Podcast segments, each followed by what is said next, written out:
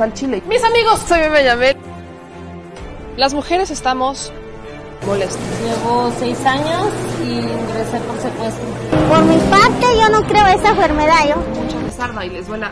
Bueno, ya saben. Nosotros salimos por la necesidad. ¿no? Gracias a Dios, a lo mejor vamos a volver a comernos dos veces al día. De la crisis que se vive en los hospitales en Tijuana. Aquí las noticias o te enchilan o te dejan picado. Muy buenas noches, familia querida, mis amigos, bienvenidos a este espacio en donde decimos las netas al chile. Como ven, se las acabo de cambiar, que siempre les digo que decimos las cosas al chile, pero hoy, a partir de este momento, es aquí decimos las netas al chile, porque las cosas como van, amigas y amigos, y vaya que si tenemos un programa cargadito esta noche, vaya que si está cargadito. De temas internacionales, vamos a seguir hablando sobre estas lamentables tragedias migrantes que han llevado a la Fiscalía General de la República a investigar al titular del Instituto Nacional de Migración, Garduño, pero también a rediseñar la estructura de migración. Vamos a platicar con el padre Soralinda en unos minutitos más, pero también vamos a hablar sobre esta disputa que se dio entre el secretario de Gobernación y algunos senadores, porque déjenme decirles que los senadores ebrarcistas, porque fueron eh, senadores del grupo de Ebrard, sobre todo senadoras que están respaldando la campaña de Marcelo Ebrard, quienes se lanzaron en contra del secretario de Gobernación por los comentarios iniciales donde responsabilizaba de todos los asuntos migratorios al secretario de Relaciones Exteriores, cuando originalmente el Instituto Nacional de Migración depende de gobernación, está bajo su dependencia. Entonces, ahí hubo algunas disputas, pero el más interesante se dio con la senadora panista Caria López Rabadán, que encabeza la Comisión de Derechos Humanos y que no la he visto ejercer los derechos humanos plenamente. Y también en temas migratorios, Sandra Cuevas lo vuelve a hacer, porque la señora intentó poner un muro como Trump para dividir y que los migrantes no pudieran este, asentarse en un punto y el gobierno de la Ciudad de México que agarra y que se los quita. Entonces, hay de todo un poco. Más adelante también vamos a tener a, mi querida Andrea Chávez para hablar sobre esta propuesta que sigue siendo bastante polémica relacionada con que los jóvenes ahora puedan eh, ser diputados a partir de los 18 años y encabezar secretarías de Estado a partir de los 25. Una reducción eh, de edad que fue avalada por los diputados pero que ya está causando ruido en el Senado de la República y que ustedes me han hecho saber que no les encanta la idea. Así que si se pueden dar cuenta, tenemos muchas cosas de qué hablar. Así que si me permiten, les voy a pedir que me ayuden a compartir la transmisión. Ya veo que por acá se van conectando muchos de ustedes, que ya aquí tengo algunos de sus comentarios y que nos ven desde nuestros Facebook, que acuérdense, transmitimos desde tres eh, páginas de Facebook, la de Meme Yamel, la Mexico News y al Chile Meme Yamel. También estamos en Twitch y obviamente también estamos en YouTube. Y si ustedes por alguna razón no pueden escuchar o no pueden ver el programa en vivo o los fragmentos, siempre lo van a poder encontrar en nuestros podcasts en Spotify y en Apple Podcast. Así que vamos a darle. Voy a empezar con el tema de migración, la reestructuración de migración, porque a raíz de estas tragedias migrantes, que insisto, no es una. El día de ayer la Fiscalía General de la República hablaba de otro incendio similar al de Ciudad Juárez, pero este en Tabasco.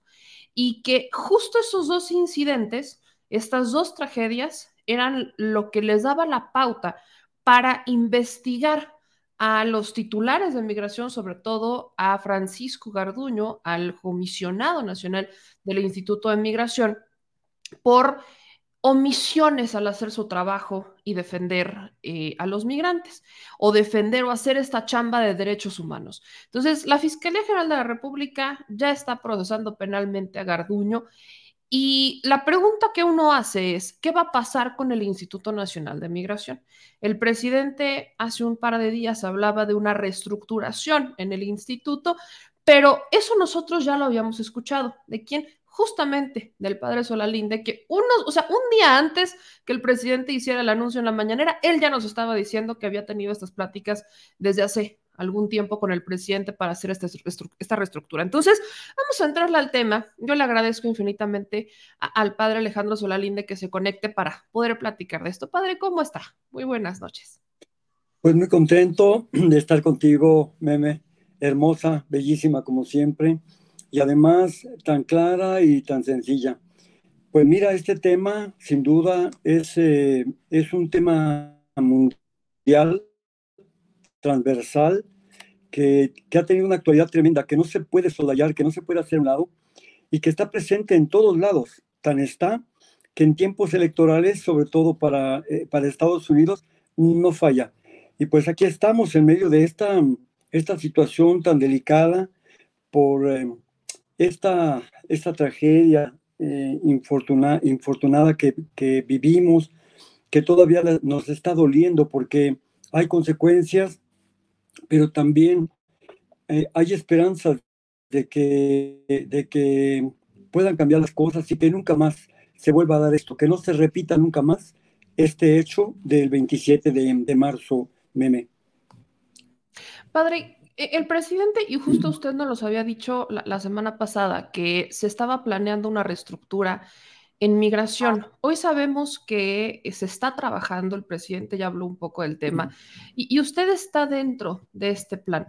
¿Qué es lo que va a cambiar? Porque lo platiqué, lo que supimos, lo que, lo que usted nos dio a conocer y también el presidente dio a conocer posteriormente, lo llegamos a platicar, por ejemplo, con eh, Irineo Mujica, ¿no? Y él nos decía que era exactamente lo mismo de siempre, que no hay ningún cambio y que no hay ningún compromiso. Entonces, por eso quería platicar. ¿Qué es lo que está pasando? ¿Cómo es esta reestructura?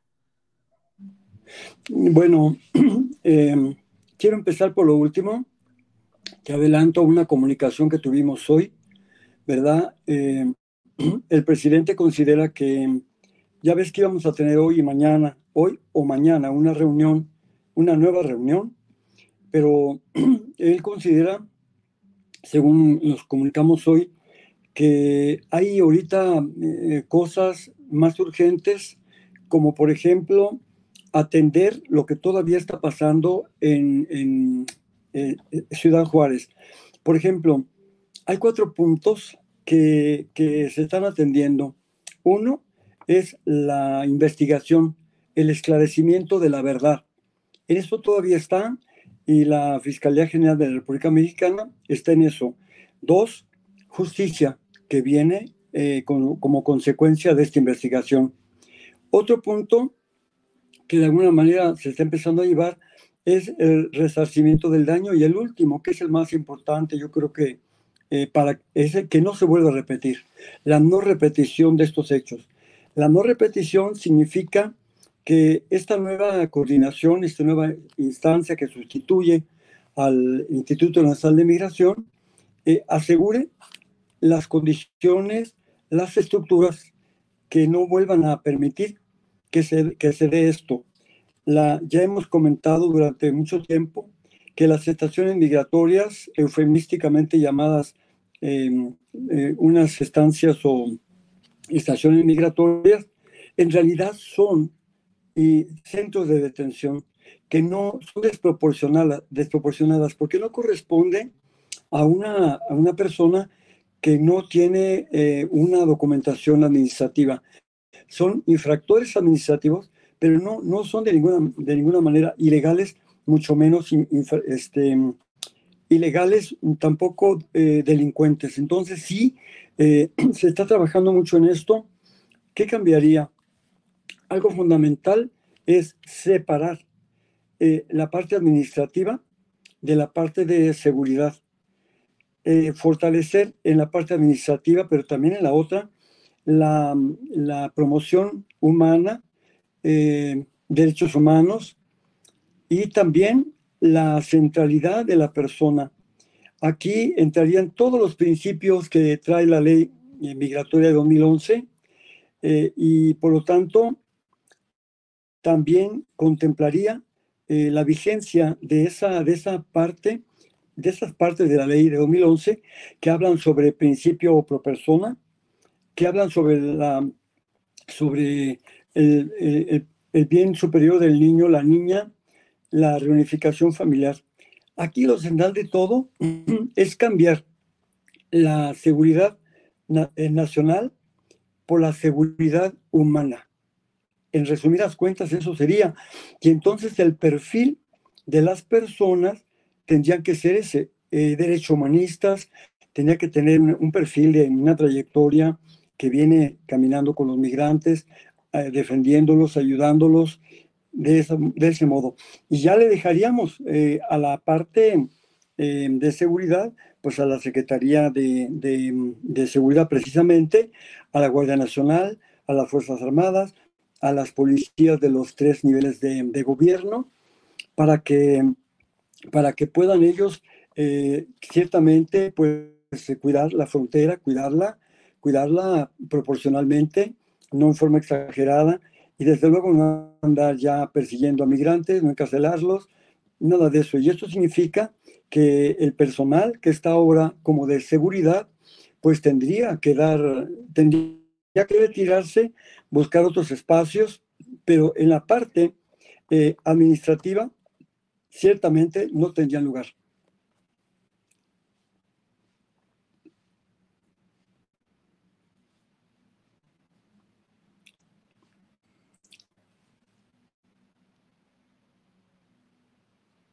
Perdón, ahí está.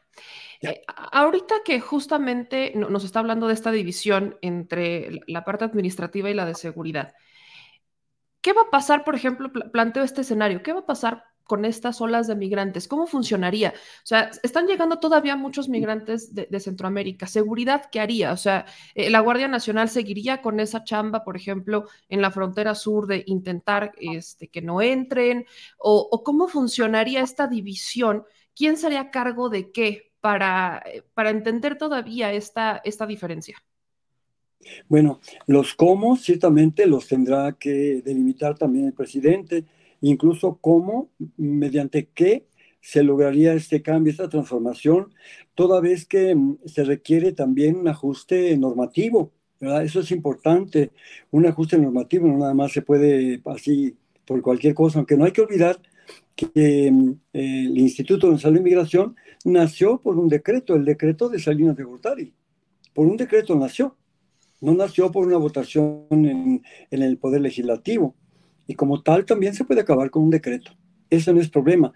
El problema es que, que de verdad se logre eh, armonizar toda, todos estos actores que representan no solo personas físicas, sino también personas morales. Estamos hablando de instituciones, la migración es, es una, una, realidad transversal que tiene que ver con varias secretarías de Estado.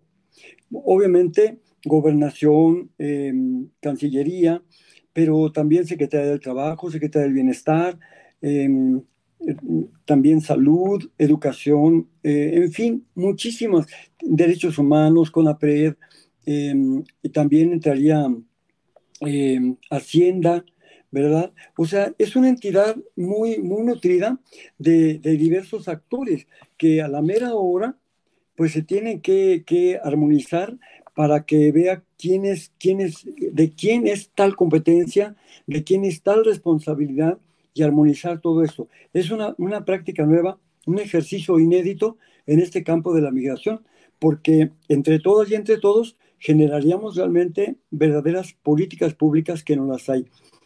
No hay que olvidar que el, funcionamiento del, Instituto Nacional de Migración en los últimos cuatro años ha sido fáctico, fáctico porque se sacó de su ambiente administrativo natural, que la cegó, y se llevó fácticamente a relaciones exteriores.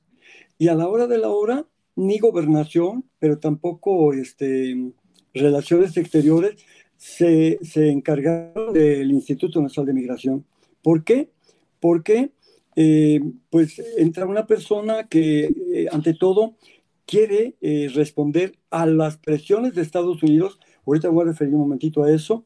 Y entonces la respuesta pues es de seguridad, en daño, en detrimento de la población migrante. Por ejemplo, la primera persona, fíjense, que responde casi siempre a los trámites y a, cualquier gestión, es la policía eh, auxiliar o la policía que sea, pero es la policía. Eso es lo que pasa. Entonces, eh, eh, no puede ser que una persona de seguridad privada sea la primera que dé la cara cuando una persona va a buscar un trámite administrativo.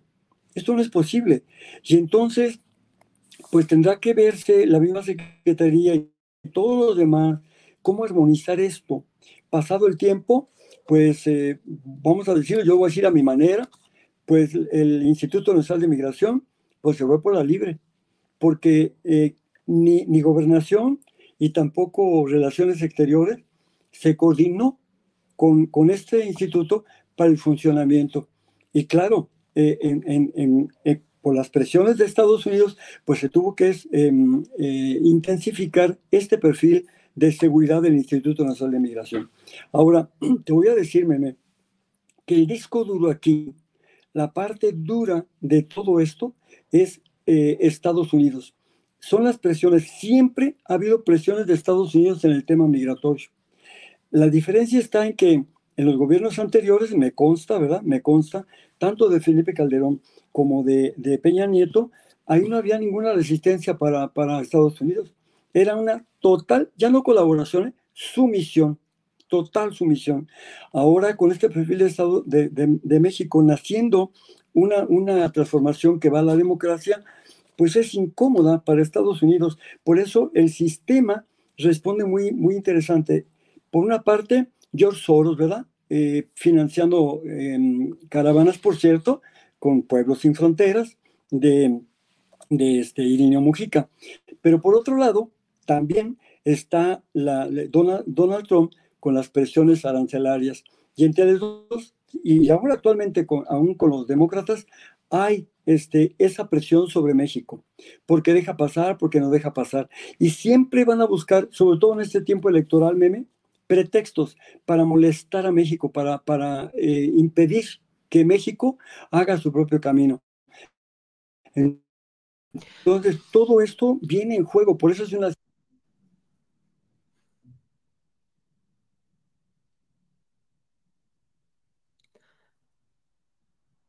Padre, lo dejé de escuchar. Creo que ahí se nos cortó el, internet. No sé si, si me escucha. No lo oigo.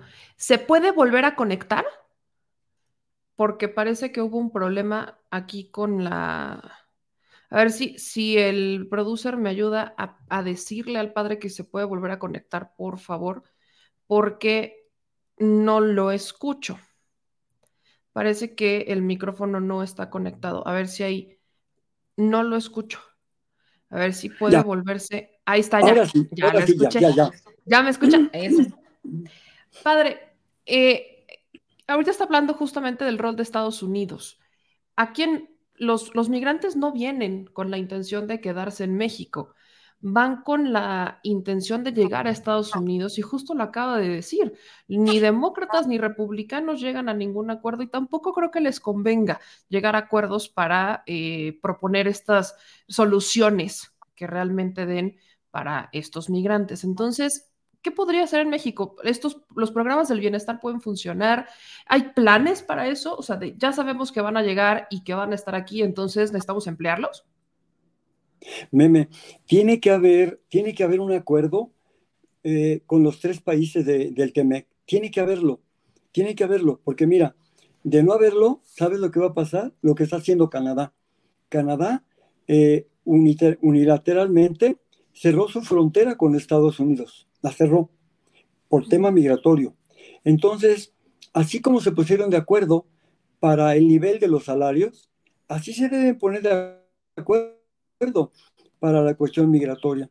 Y decirle a Estados Unidos, mira, es muy simple, eh, tú nada más tienes que decir si los aceptas o no los aceptas.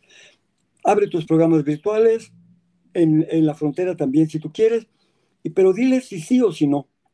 Cuando le digas que no, de alguna manera, entonces México podrá proponer dos cosas a las personas migrantes. Una, ser repatriados a su país, lo que se llama un, em, retorno asistido o quedarse en México. Si se quedan en México, mediante el refugio o algún otro tipo de documento regulatorio, eh, podrán eh, estudiar sus hijos, ellos también podrán estudiar, ojalá que sí, trabajar, eh, atención médica. Mira, en Estados Unidos fácil, fácil, una, una mm, consulta para un ginecólogo te puede costar 400, 500 dólares, mientras que en Canadá te puede costar hasta 600 dólares, a veces 700 dólares. Entonces, así como ganan, así también gastan. Y la vida, pues ellos van a buscar dinero Creo que México sería un, país alternativo al que ellos vinieran no a ser una carga. El, migrante nunca es una carga. El migrante es un trabajador internacional. No hay que olvidarlo. Y él produce y él ocasiona la grandeza de un país, meme. O sea, México está listo para recibir a los migrantes, para emplear migrantes. E, esto, y quizás, y no quiero que se confunda, pero pudiera llegar a confundirse con ser un tercer país seguro, que es algo bastante polémico, o no, conviene llegar a ese punto? No, no tiene que ver nada. Mira, ser un tercer país que México rechazó, y hay que felicitar a, Marcelo Ebrard porque logró, ¿verdad?, que no fuera México un tercer país más seguro y tampoco pagar el muro, sino, vamos a decirlo, contener a los migrantes. Hasta ahí fue el acuerdo, contener a los migrantes. Mala manera, los, a veces se, exageraron porque sí es cierto y no era la política adecuada, pero eso, eso fue. No, tercer país más seguro es otra cosa, es como aceptar que México sea el patio trasero de como un gran corral para Estados Unidos y que él pueda disponer de México, ¿verdad? Aún recibir dinero para, para contener como, como eh, sucede, por ejemplo, con, con Turquía, ¿verdad? Y, y, y, entonces eso no es México, ni lo será mientras haya, creo, personas que amen a México, que amen a los migrantes y que no acepten ser esbirros criados de Estados Unidos. México es un país soberano que debe de, ayudar a Estados Unidos a entender que, somos un país soberano.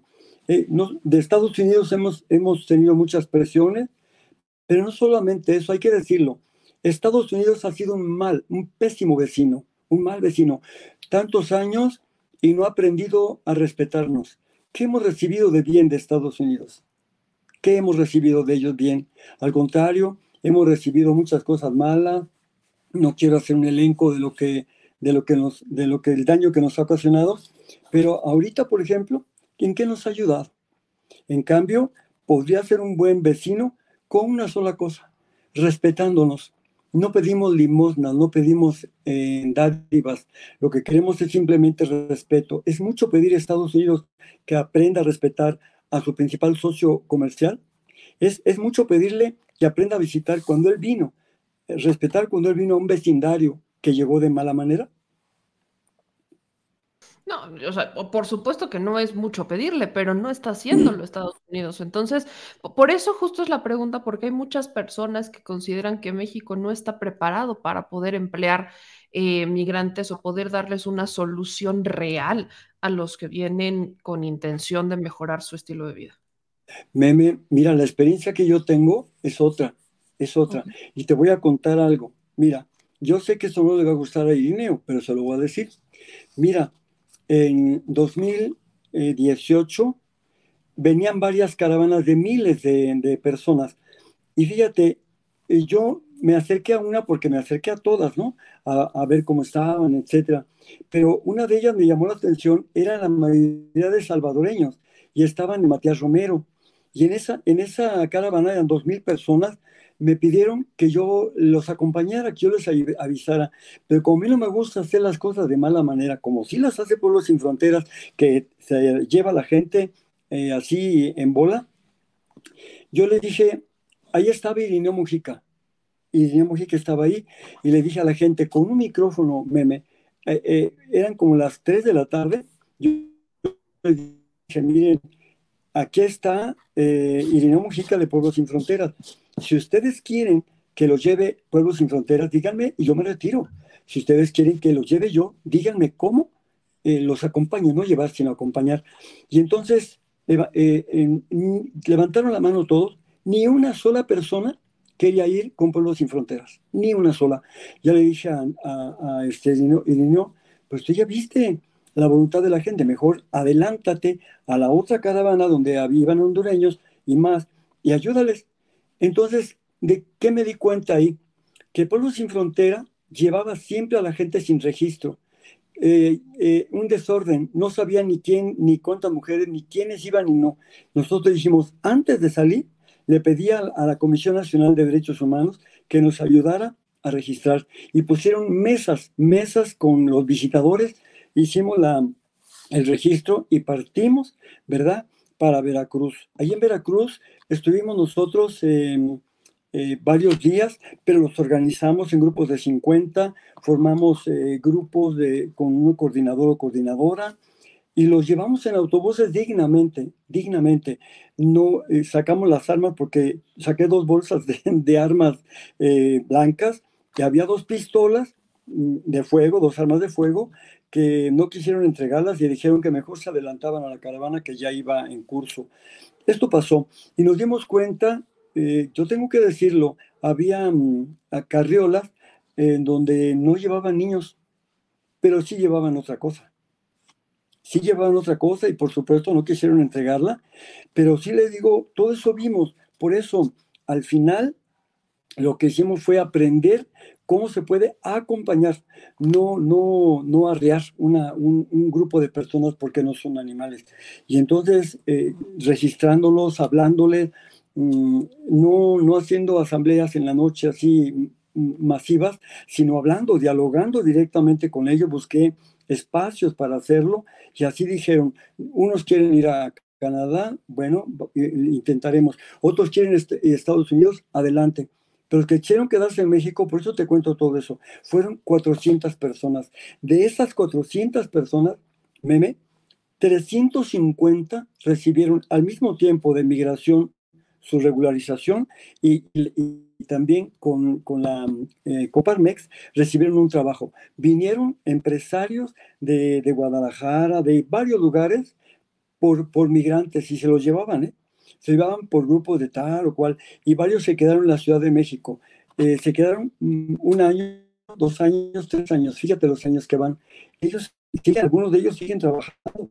Por eso digo, sí se puede. Actualmente, unos están estudiando, están estudiando y trabajando, pero no son una carga para nadie. Al contrario, pedían más gente. Imagínate cuando terminamos eh, de esos 400 eh, en el faro, de, que, es, abrimos allá este, en Tláhuac, eh, ya se habían ido y llegaban todavía los empresarios a buscar gente para trabajar. Hay trabajo. Los migrantes no son una carga, ayudan a la transformación, meme, créemelo. Además son muy listos, unos son preparados, tienen sus em, profesiones, oficios, unos hablan varios idiomas. Fíjate, de verdad son admirables. Ok, entonces, padre, algo que, quisiera dejar también muy claro ya abordando estos temas que son un poco más eh, técnicos de hacia, dónde se debería de dirigir el Instituto Nacional de Migración. Una de las preguntas que también eh, es, es indudable es, eh, ¿usted ha visto pasar comisionados y siempre tienden a dirigir al instituto de forma misteriosa, cerrada a los medios de información, como que no quieren hablar, este, solo mencionan lo positivo, pero lo negativo se hacen a un lado, justo lo estamos viendo en este momento.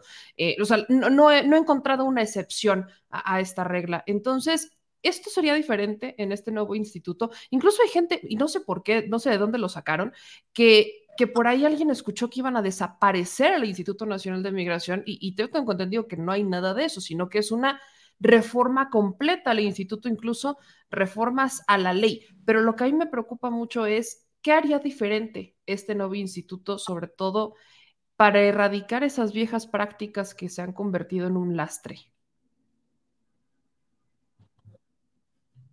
Fíjate, Meme, que si el presidente eh, se mantiene, ¿verdad?, en el pensamiento de que yo sea coordinador honorario y por supuesto este secretario que es una persona extraordinaria, eh, lo sea también, lo primero que vamos a hacer es transparencia. Transparencia.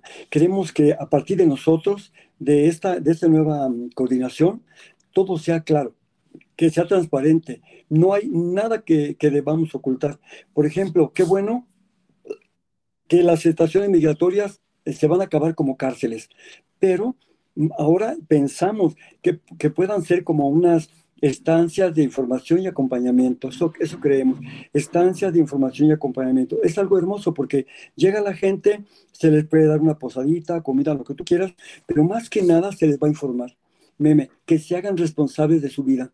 Decirles, tú quieres ir a Estados Unidos, está bien, vas a ir a la frontera, pero tienes que ser consciente de que si Estados Unidos se dice que sí pasas, pues pasas, pero si no, no lo vas a hacer de mala manera, no vas a, hacer grupos para estrellarte en la frontera y ocasionar problemas eh, internacionales con México, sino, ¿qué vas a hacer? Tienes que tener un plan B. Ya te dijo Estados Unidos que sí, bienvenida, Dios te bendiga con tu familia, que bueno, pero si te dice que no, tienes dos caminos, o, vas a ser repatriado con un, eh, retorno asistido, o te quedas en México y entonces en México eh, puedes puedes encontrar trabajo y estudio para ti, oportunidades. México es un país de oportunidades y, es, fíjate lo que voy a decir, mil veces mejor para vivir que Estados Unidos. Eso, eso justamente creo que es, es, la respuesta que buscaba, transparencia sobre todo, y sobre todo hablando de Estados Unidos, que ahorita, si bien ganan en dólares, el costo también es muy caro de vivir allá y obviamente las oportunidades cada vez se van haciendo menores. Padre, le tengo que hacer esta pregunta. ¿Ya hay, un, ya hay alguien para ocupar eh, el cargo como eh, el, de secretario o se sigue pensando en Garduño?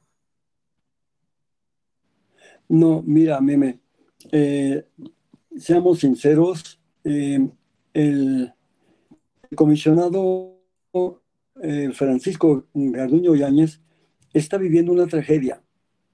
Quiero ser muy claro en eso. La gente no, no se pone a pensar en eso, pero finalmente somos seres humanos. Yo digo, él está viviendo una tragedia. Imagínate lo que está viviendo en el derrumbe de todo lo que, lo que le ha constituido a él. Todo se derrumbó para él. Entonces, es una tragedia lo que vive, por supuesto, eh, ni, ni, la migración volverá a ser en México lo que era antes de ese 27 de marzo, pero tampoco la vida del comisionado. Él está viviendo un verdadero infierno, esa es la palabra, un infierno. Entonces, no, él no podrá estar ahí, desde luego que no hay que descartarlo, porque, pero no, no tengo que decirlo yo y tampoco ahora, sino es, es un, un proceso que la Fiscalía General de la República Mexicana dirá que se tiene que hacer. Eso no me corresponde a mí. Yo lo veo como un ser humano porque ante todo yo soy un ser humano y yo no quisiera estar meme en su lugar. No, por ningún motivo quisiera estar en su lugar. Y estoy seguro, de paso también te digo que el presidente en este momento está sufriendo muchísimo. Está sufriendo mucho por muchas razones, tiene muchos problemas eh, ser eh, presidente mexicano en este momento con las presiones nacionales, internacionales, internas, externas, y también con esos golpes eh, duros morales como el ver a, a un comisionado que era un compañero de lucha de muchos años, este, ver en esta situación no es fácil, meme. No es fácil, es durísimo para él ese momento que está viviendo él. Entonces, padre, ¿usted tiene alguna propuesta para ese cargo? ¿Hay alguien en, que, que, que lo pudiera ocupar? A ver, a ver, meme, yo quiero ser muy claro. No va a haber persona propuesta de repuesto para eso porque ese no va a existir el Instituto Nacional de Migración en cuanto tal no va a existir. Sino, si existe esa coordinación, ahí para eso sí, o sea, se supone que yo ahorita soy eh, como el coordinador, si es que el presidente le considera que todavía puedo serlo, un, un, coordinador em, honorario, honorario. Es decir, yo no voy a estar en la nómina, no voy a percibir dinero, solamente voy a poner lo que yo sé, lo que he vivido, mi experiencia, mi calidad humana, para esta obra, porque yo considero que es una obra humanitaria donde aún los, los llamados de la oposición, estoy seguro que ellos van a participar porque son humanos. Es la parte humana la que vamos a, a, juntar y la que vamos a generar una sinergia para los más pobres entre los pobres que son los migrantes. Pero ya de la persona que va a ser secretario ejecutivo, ¿verdad? Sin duda, y otros más que gracias a Dios los conocemos desde hace muchos años. Hay personas muy valiosas, meme, que ya con calmita después te iremos recomendando para que tú los entrevistes, porque de verdad son personas tan, tan dotadas de la experiencia, de la teoría, que son verdaderos migrantólogos teóricos y prácticos, y además personas honestas. Padre, en este momento, en las filas del Instituto Nacional de Migración, en la parte operativa, ¿cree que haya gente humana que se pueda rescatar o la depuración tiene que ser completa? Mira, eh, es una, situación muy difícil, Meme, porque lo que sí te puedo decir es que por lo menos eh, en los primeros cuadros, ¿verdad? El primer cuadro, eh, sí debieran de, de, de sustituirse todos, pero también a los delegados. No hay que olvidar que los delegados de los estados, la mayoría son o, generales retirados o eh, em, contraalmirantes, ¿verdad? De la Marina. Y los que no lo son, habría que hacer una, un este, una evaluación concienzuda, un examen, una evaluación para que, para que ellos vean si de veras son aptos o no. Y en todo caso, yo no sé, hay una estrategia ya, pero que no la voy a decir porque no, no me corresponde a mí, una estrategia de depuración. Sí la hay, sí la hay. Padre, eh, al principio nos decía que obviamente por la situación eh, se están llevando las cosas con cautela. ¿Hay alguna fecha eh, propuesta o todavía estamos en, en, espera de estas fechas para continuar con esta labor de reestructurar a migración? Fíjate que em, Hoy en una comunicación que tuve con el presidente, él me proponía la semana que entra, fíjate. Pero yo le hice ver, le dije, no, no, ¿para qué presionarte? ¿Para qué presionar eh, eh, una, semana? No, porque no sabemos, mejor déjalo abierto en el momento que tú me digas eh, que me necesitas, yo voy a estar aquí. A 11 horas estoy de camino y estoy aquí. Entonces, creo que es mejor que él se tome su tiempo, porque me, me vuelvo a insistir, mira, mucha gente no ve eh, más que la parte externa o se informa de las noticias, pero, hay que ver la parte humana. ¿Cómo crees que esté nuestro presidente? Tú dime nada más. ¿Cómo crees que esté? ¿Tú crees que está así? Y él, va a salir mañana, la mañanera va a salir. Y va, va a hacer fuerza, porque tiene que seguir, pero solamente él sabe lo que trae dentro. Por eso no podemos hablar de tiempos físicos cuando el tiempo emocional está ocupado y está muy intensamente ocupado. Sin embargo, él tiene que hacerlo porque es el mandatario. Pero hay que darle tiempo cuando él pueda, cuando él quiera. Eh, estamos eh, eh, absolutamente dispuestos a poder ayudar en esto. Pero sí lo que te puedo decir es que esta será pronto.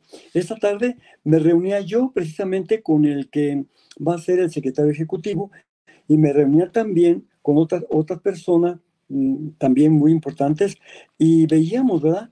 Que, que ellos piensan que tal vez sea no tan, no tan lejano, digamos menos de, de dos, tres semanas eh, será esto, porque ya urge también. Ellos calculan esto. Pues padre, voy a estar muy pendiente de esto y todavía tenemos ahí pendiente la visita que la vamos a organizar con, con el productor para ver el trabajo y poder hacer también conciencia, de conciencia, perdón, con las audiencias, eh, desestigmatizar un poco todavía lo que hay en torno hacia los migrantes que llegan a México y ver todo lo que está haciendo. Entonces todavía tenemos eso pendiente, pero yo le quiero agradecer infinitamente. Yo sé que anda bien ocupado y para mí es un gusto poder platicar con usted. El gusto es para mí, Meme. Ya sabes que cuentas conmigo en el momento que quieras. Pues nos estamos hablando próximamente, padre, y pues les deseo una muy buena noche. Muchísimas gracias. Igualmente, te deseo que no descanse porque nuestra gente te necesita. Pues ahí andamos descansando dos horas, no, no es cierto, es un poquito, padre. Cuídese mucho, lo vemos próximamente. Igualmente, igualmente, gracias. Un abrazo, gracias. Pues ahí está eh, eh, lo que dijo el padre Alejandro Solalinde sobre el Instituto Nacional de Migración. Eh, el tema para muchos, y justamente veía ahí algunas preguntas que decían, es que va a desaparecer. No, no, o sea, es como cuando pasó lo del INE, ¿se acuerdan? La reforma del Instituto Nacional Electoral. No, que va a desaparecer el INE, no, no, no iba a desaparecer, solo le iban a cambiar el nombre este, pero no, desaparece la, la, organización. En este caso, lo que se propone es una reagrupación, una reorganización completa de, de, migración, en donde no solamente dependa ahora sí de una secretaría, que actualmente solamente depende de la Secretaría de Gobernación y hay algunas cosas que lleva con Cancillería, sino que entren varias secretarías de Estado, o sea, se involucren las secretarías necesarias en esta reagrupación de lo que sería migración, donde el padre Alejandro Solalinde será el coordinador, el presidente honorario, y abajo habría un secretario ejecutivo. Pero creo que lo que muchos preguntaban es, ¿qué onda con Garduño? Y la respuesta es no. Garduño, por la situación en la que estamos en este momento, por lo que estamos viendo, no, no hay posibilidad de, que pudiera ser eh, Garduño el que coordine los trabajos, sobre todo porque lo que aparte se busca, según lo que nos está diciendo el padre Solalinde, es cambiar esta perspectiva de centros de detención o como tipo centros penitenciarios eh, y más centros humanitarios, o sea, cambiar la, perspectiva de centro de detención a centro humanitario para que se les pueda ayudar, informar, alimentar, resguardar, proteger y resolver su situación migratoria. ¿Qué quieres? ¿Te quieres quedar en México? Estas son tus oportunidades. ¿Te quieres ir a Estados Unidos y Canadá? Bueno, pues este es el, es el caminito. Si te dicen que no, tienes estas dos, estas dos opciones. ¿Cómo le hacemos?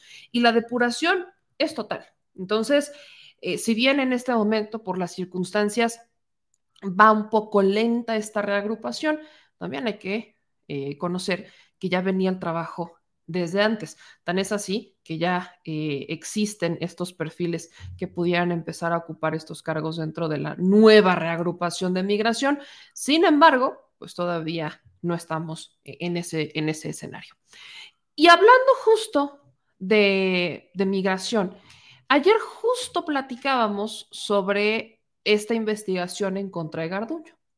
La Fiscalía General de la República informaba que justamente ellos ya emprendieron una eh, investigación penal en contra de titulares de migración. Eh, hay pruebas que han obtenido, hay hechos que se han documentado y las acusaciones no solamente son por, los, eh, eh, por estos migrantes que fallecieron en Ciudad Juárez, sino que también es por este incidente en Tabasco, un incidente similar al de Ciudad Juárez, pero en Tabasco y que ocurrió antes. El asunto es que las conductas delictivas por las cuales acusan a Garduño son incumplir con sus obligaciones de vigilar, proteger y dar seguridad a las personas e instalaciones a su cargo, propiciando los delitos cometidos en contra de migrantes. Entonces, la investigación ahí está, ahí está, este, eh, en contra de Garduño. Todavía no se, o sea, no, no hay una, no se ha detenido a, Francisco Garduño. Eh, apenas se ha procedido penalmente y el que se diga se procede penalmente no quiere decir que se solicitó la aprehensión de, sino que existe una investigación en contra de Francisco Garduño. Entonces, esto se le preguntó al presidente en la mañanera y el presidente respondió que todavía no van a mover a Garduño, o sea, no no no es como que ya lo empezaron a investigar y entonces el presidente responde corriendo a Garduño o sacándolo de migración, esta fue la respuesta que dio el presidente Andrés Manuel López Obrador en la mañanera sobre el todavía titular del Instituto Nacional de Migración. Entonces, cuando lo propuse, no lo aceptó Fox. Y a partir de ahí entró eh, Marcelo Ebrard a la Secretaría de Seguridad Pública. O sea, y luego pues eh, estuvo de subsecretario en la Secretaría de, de Gobierno.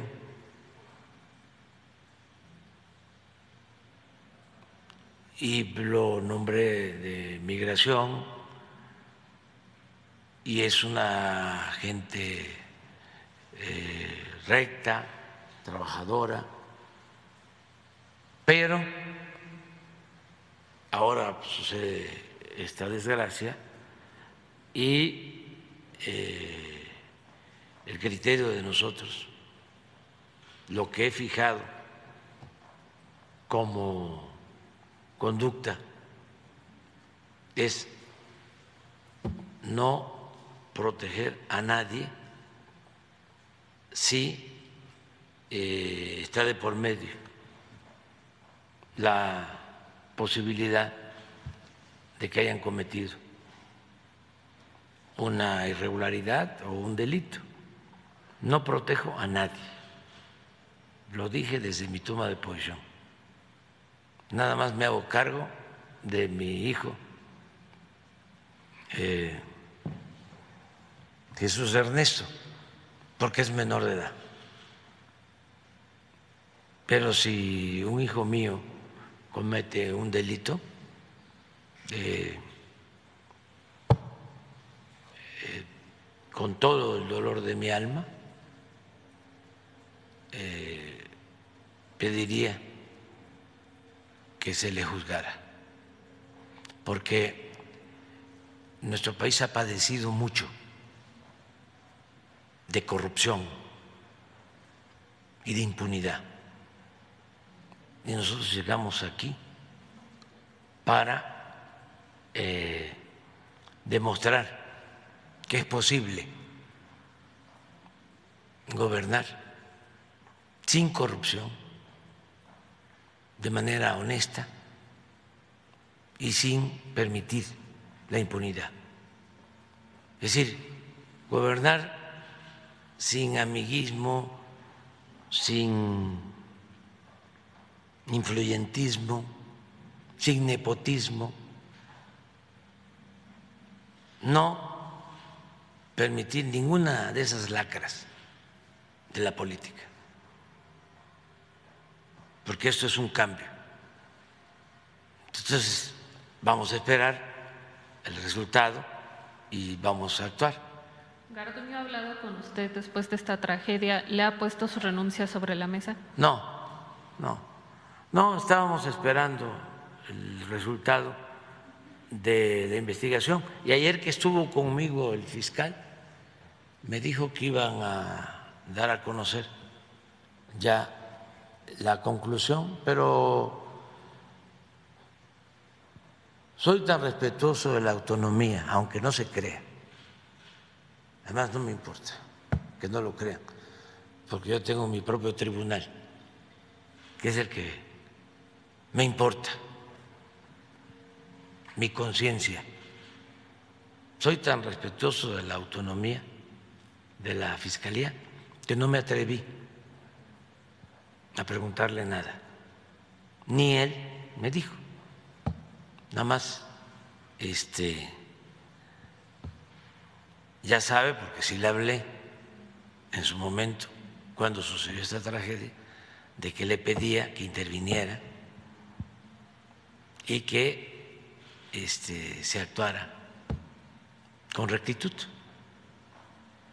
Eh, también, bueno, eh, si bien ya respondió a parte de estos señalamientos que hizo el gobierno de El Salvador. Pues ahí está, lo que dijo el presidente Andrés Manuel López Obrador, que él es muy respetuoso de las instituciones y que por eso no preguntó que se están esperando a la resolución final de la Fiscalía General de la República sobre esta investigación por las tragedias migrantes, sobre todo la de Ciudad Juárez, donde se investiga penalmente a Garduño. Pero si escuchamos, acabamos de entrevistar al padre Solalinde, que es la cabeza, hasta este momento, nadie nos ha dicho lo contrario, es la cabeza de la reestructuración del Instituto Nacional de Migración. Y él justo nos acaba de decir que Garduño no va a estar. Entonces, acá por lo que yo estoy viendo, el panorama que yo estoy entendiendo es que el presidente no quiere hacer movimientos ya en este Instituto Nacional de Migración, porque ya viene una reestructuración de una nueva, eh, de una nueva institución de migración. Entonces, sería como voy a poner a una persona de este lado para que esté eh, ocupando el cargo cuando después la voy a pasar para allá. Creo entender que por ahí va un poco el tema del presidente de vamos a esperar a que las investigaciones, como a cerrar esta etapa de migración y esta etapa en el Instituto Nacional de Migración, se acaba con Francisco Garduño y, eh, o más bien, e inicia una nueva etapa de migración con el padre Solalinde y con algunas propuestas para ocupar sobre todo la secretaria ejecutiva de esta dependencia, que ese es el cargo símil al que actualmente tiene Garduño. La respuesta de qué va a pasar con Garduño depende de la Fiscalía General de la República. Si el presidente es fiel a su palabra, no vamos a ver que eh, se entorpezca la investigación, ni mucho menos vamos a ver que lo vayan a, a proteger o resguardar. Si la Fiscalía determina que es responsable, que desde mi perspectiva sí tiene una gran responsabilidad, al menos por omisión, entonces, Garduño terminará siendo juzgado y terminará bajo un proceso penal que no solamente será avisado, sino que será realmente eh, ejecutado por la Fiscalía General de la República. Por el otro lado, tenemos al secretario de Gobernación, ¿no? Secretario de Gobernación que fue, de hecho, a la, a la Cámara de Senadores y fue increpado por varios este, legisladores y ahí también confirmó el secretario de Gobernación que Francisco Garduño va a continuar en su cargo hasta que no exista una resolución judicial que lo inhabilite. Entonces, pues hasta este momento, Garduño no se toca, a menos que la fiscalía lo declare responsable o que se habla una investigación o que se solicite la orden de aprehensión de Garduño y será hasta ese momento cuando veamos que se le saque del Instituto Nacional de Migración, pero por lo pronto parece que esa no era una opción. Señor productor, ¿cómo está usted? Buenas noches. Yo, yo lo hacía que iba a llegar todavía más tarde, fíjese. Bueno, pues así son.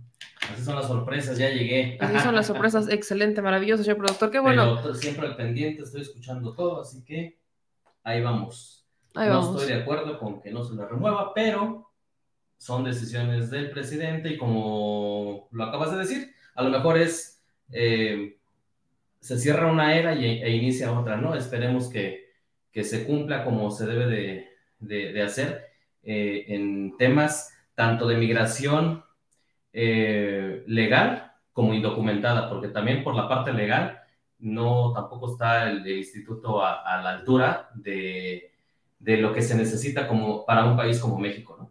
Exactamente. O sea, y, aquí, por ejemplo, para las personas que dicen, no, es que Garduño, este, es él no es responsable porque se hayan quemado, los migrantes no se quemaron. Ellos eh, murieron por la intoxicación del humo tras el fuego que sí efectivamente iniciaron. Pero, ¿quién les dio el fuego? O sea, volvamos a la, ¿dónde están los protocolos?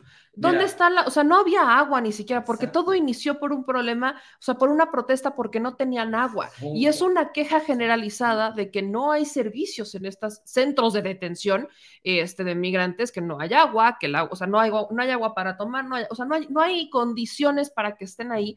Entonces, la responsabilidad de que esas condiciones no existan recae en migración recae en el comisionado, que es un contraalmirante, recae en los titulares de migración que efectivamente, pues, eh, ¿qué estaban haciendo? Que no era su chamba. O sea, su chamba es garantizar que esos centros tengan todo lo necesario para que los migrantes puedan estar ahí de manera digna. Punto. Y sobre todo, número uno, la seguridad, tanto de los que laboran ahí, como también del propio migrante que llega a, a este a, a, ese, a ese, tipo de, de, lugares, este, en este caso que eran eh, no fijo, era eh, temporal.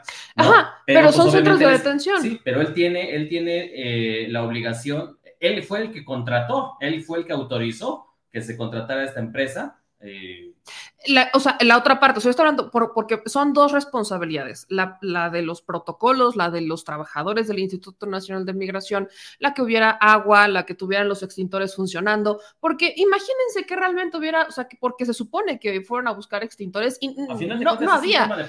Eso, exacto, entonces hay un tema de protección civil aquí que al menos tenía que supervisar el área del Instituto Nacional de Migración. Esos protocolos ni siquiera existían y tampoco existía este, los servicios. Vaya, imagínense que hubiera habido agua. En la lógica, en la lógica de cualquier persona, si ves fuego, vas y lo intentas apagar, pero ni siquiera había agua. Entonces, la parte que estos servicios no estuvieran cubiertos recae en el Instituto Nacional de Migración. Y luego viene la parte operativa administrativa de la empresa de seguridad. Una empresa de seguridad a la que, o sea, que no hubo una licitación, sino que fue una adjudicación directa y que eh, no, ni siquiera estaba cumpliendo con los requerimientos o con, para lo que fue contratada esta empresa de seguridad. No tenía los elementos registrados en el IMSS, eh, no había protocolos, no estaban capacitados, ni siquiera buenos uniformes. Entonces, el que se le haya entregado este contrato también se tiene que investigar por qué se le entregó este contrato. Y luego la empresa tampoco ayudó, porque al día que ocurre la tragedia y que la empiezan a investigar y que empiezan a brotar estos escándalos, al día siguiente ya había registrado 500 empleados en el IMSS. ¿Por qué no los registraste durante dos años? O sea, esa es la pregunta que existe para este, pa, para, porque administrativamente migración no hizo su chamba. Esos son los que, eso es lo por lo que están acusando a Garduño, por estas omisiones. Aparte, la fiscalía ya detuvo al personal responsable de ese momento, a los que no, o sea, a los funcionarios de migración y de seguridad privada que no, no hicieron nada por sacar a estas personas y también a la persona eh, migrante que inició el fuego. O sea, eh, son dos partes las que se están investigando y son delitos distintos, pero que al final terminaron con la vida de muchas personas. Entonces, es por esa razón que justo nos decía el padre Solalinde, Garduño no puede estar en una nueva este, reestructuración o en esta nueva reestructuración del Instituto Nacional de Migración, porque la situación simplemente no lo, no amerita, ¿no?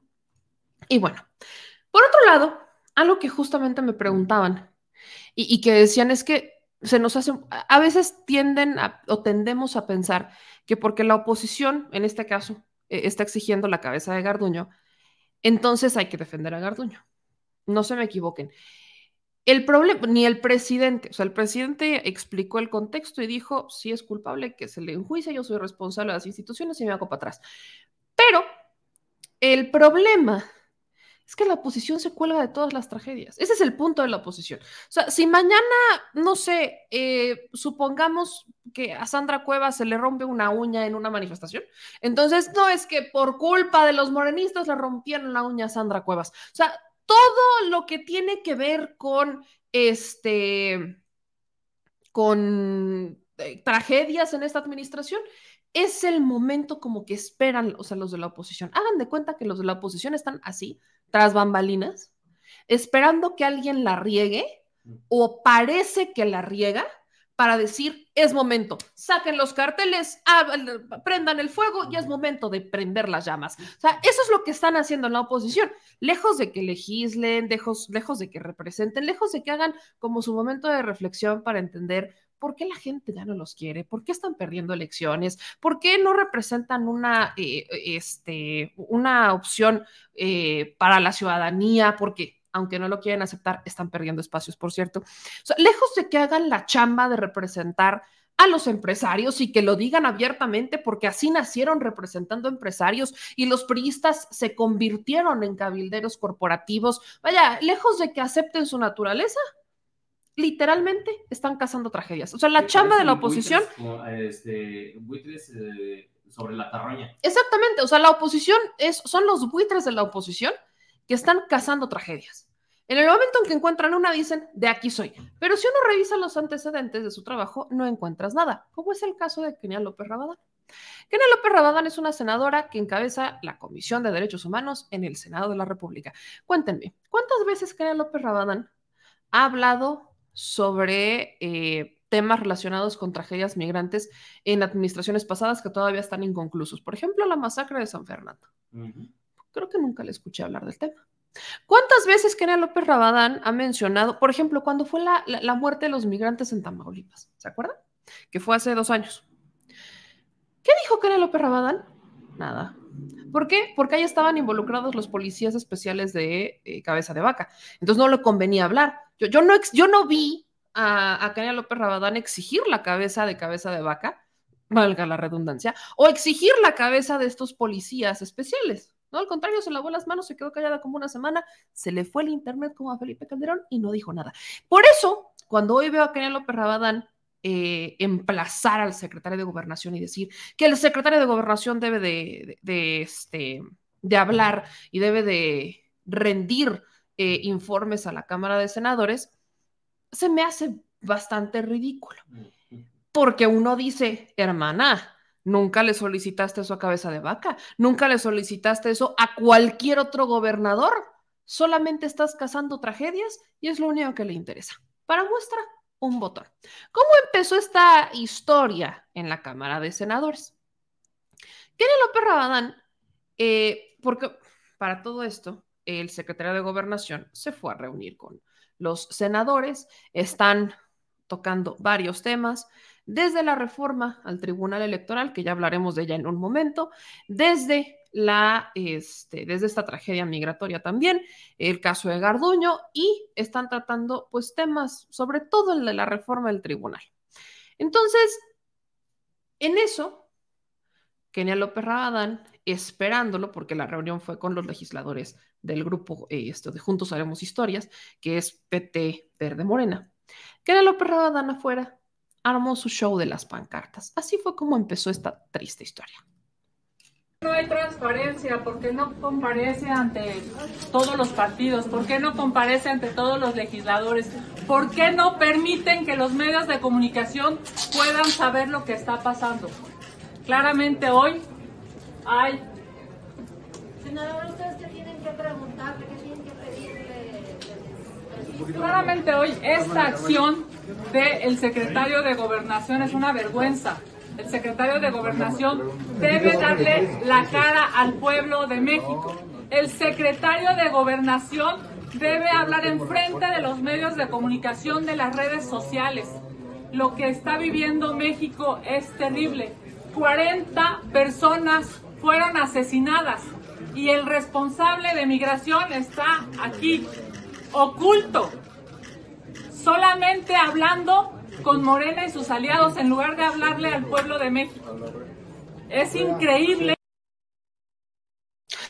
Es increíble que Kenia López Rabadán no, no, no haya exigido las comparecencias de otras tragedias pasadas, pero sabemos que no le conviene. ¿Qué es lo que pasó después?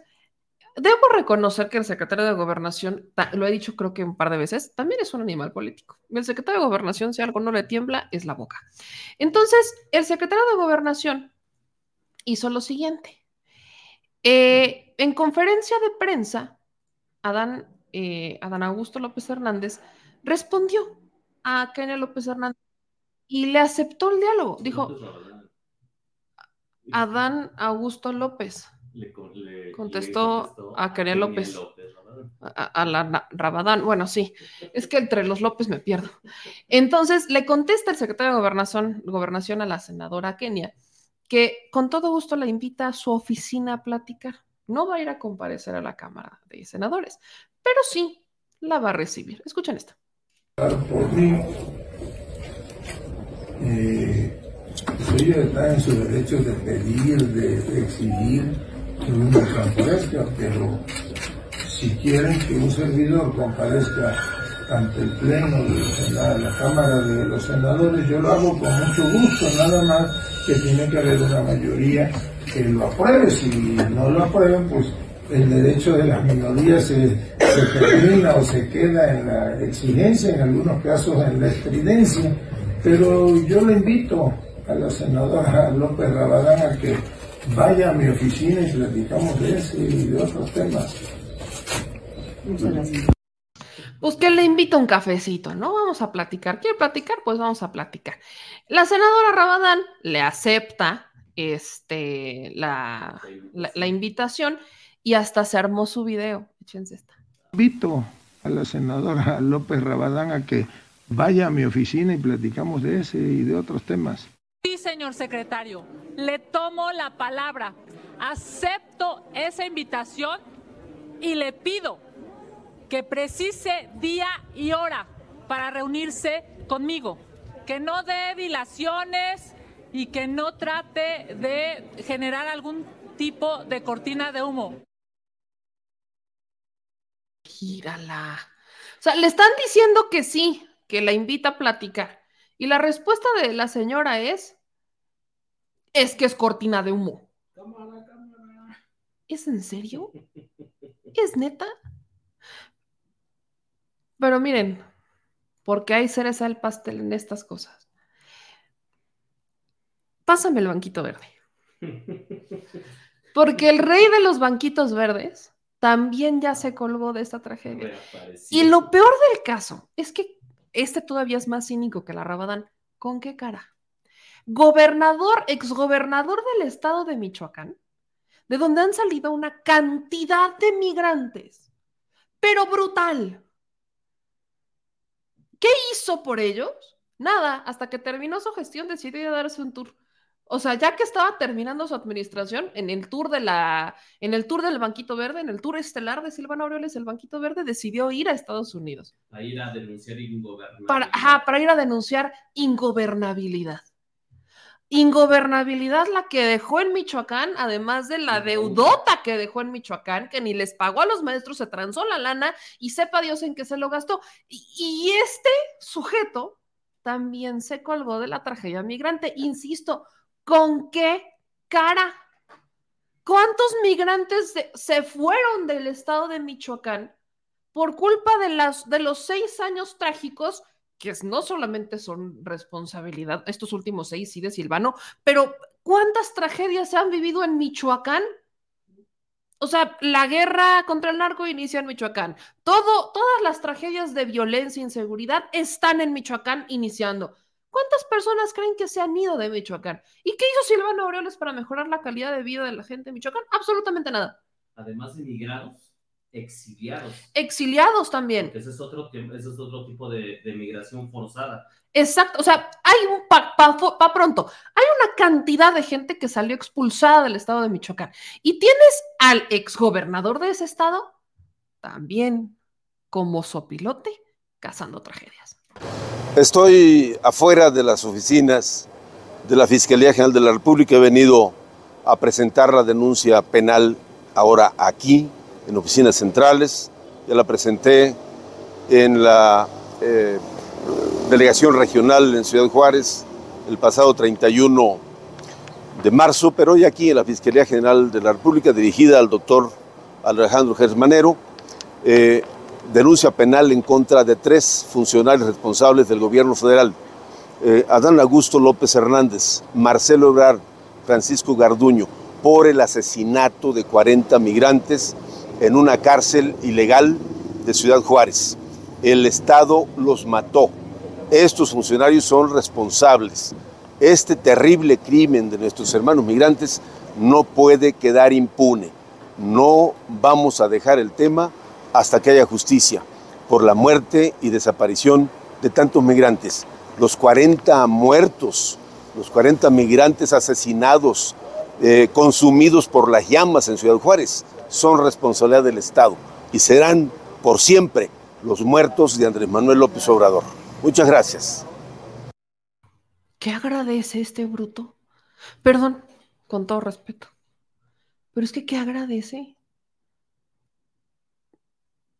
No tengo palabras para describir el cinismo de Silvano Aureoles.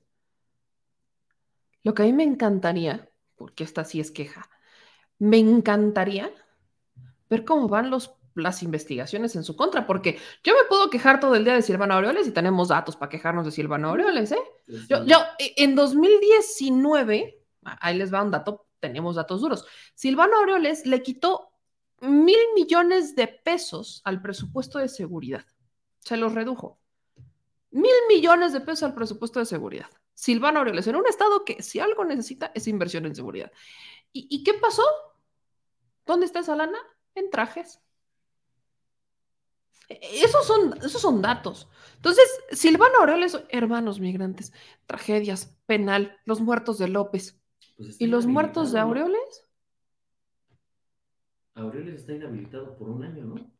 Aureoles, o sea, la inhabilitación que, o sea, está en su año sabático haciendo campaña, que es que para ser candidato el PRD a la presidencia de la República, el PRD ya ni va a existir para el 2024. ¿Qué, madres? Disculpen mi francés, pero es que este tipo de personajes son los que quieren venir a decir que son los buenos. Oiga usted esta soberana mentada de mamá que nos hacen los políticos, que en su vida se preocuparon por los migrantes y hoy hay una tragedia que por supuesto se debe de investigar y que caiga quien tenga que caer, pero ahí van como sopilotes atrás, como carroñeros detrás de la tragedia. ¿Por qué no mejor se ponen a trabajar en propuestas? A ver, échenme sus propuestas propuestas para resolver el problema, porque yo no escucho, ¿eh? Yo solo veo que se quejan y se quejan y se quejan y gritan y gritan y así no, así no, pero ¿cómo sí? ¿En dónde están las propuestas de cómo sí? Porque yo simplemente no las veo. Entonces, pasaron de ser violadores de derechos humanos, porque recordarles el caso de Silvano Aureoles, ¿se acuerdan cuando llegó Gililla? Que llegó en helicóptero con todas las Fuerzas Armadas y que empujó hasta un maestro. Ok, ¿se acuerdan de eso? Bueno, pasó Silvano Aureoles de, de, hacerle así a la gente, de correrlos y de empujarlos y de mandar hasta las Fuerzas Armadas, que yo no sé cómo se prestaron a eso, a resguardarlo, ahora ser un defensor de derechos humanos. No, hombre, las ironías, ironías de la vida. Y todavía tenemos un tema más de migrantes que este sí lo tengo que comentar con gusto. Y estoy esperando que nuestros chicos de México a mi diestro terminen de llegar. Todavía nos faltan dos, uno o dos, a ver si llegan. Vamos a hacer unos minutitos a que lleguen. Eh, aprovecho para decirles que eh, Andrea Chávez nos canceló por hoy, tenía una junta y parece que la vamos a tener el día de mañana porque es un tema que vamos a seguir. Yo les dije, vamos a platicar sobre esta propuesta de eh, modificar las edades para ser diputado federal y jefe de Estado. Entonces, digo, jefe de Estado, no, esa no, jefe de, este, no, imagínate, no, no, no, no, no, esa no me la modifican, y ser este representante de alguna secretaría de Estado, esa la vamos a platicar todavía con los chicos de México Ambidiestro, pero la queríamos platicar sobre todo con, con Andrea Chávez y eh, será hasta mañana eso, ¿no? Porque ahorita se, le, nos dijo que se nos, este, se le complicó una junta. Pero antes de llegar a, a ese debate que todas y todos ustedes seguro van a participar. Hablemos de la prima hermana del señor productor, Sandra Cuevas. Otra vez, Sandra Cuevas, tu alcaldesa. Es que es neta esta señora. O sea, la, la, dictadora de Sandra Cuevas, yo no entiendo. Qué bueno que la señora ya aceptó que no hay manera que, este, que regrese a la política, dice, ¿no? que fue su debut y despedida, dice. No, todavía no lo den eh, por sentado. Pero imagínense nada más que esta señora quisiera quedarse en la política. ¿Qué es lo que hizo ahora Sandra Cuevas? Pues la señora mandó a instalar unas bardas. Échense esta, ¿no?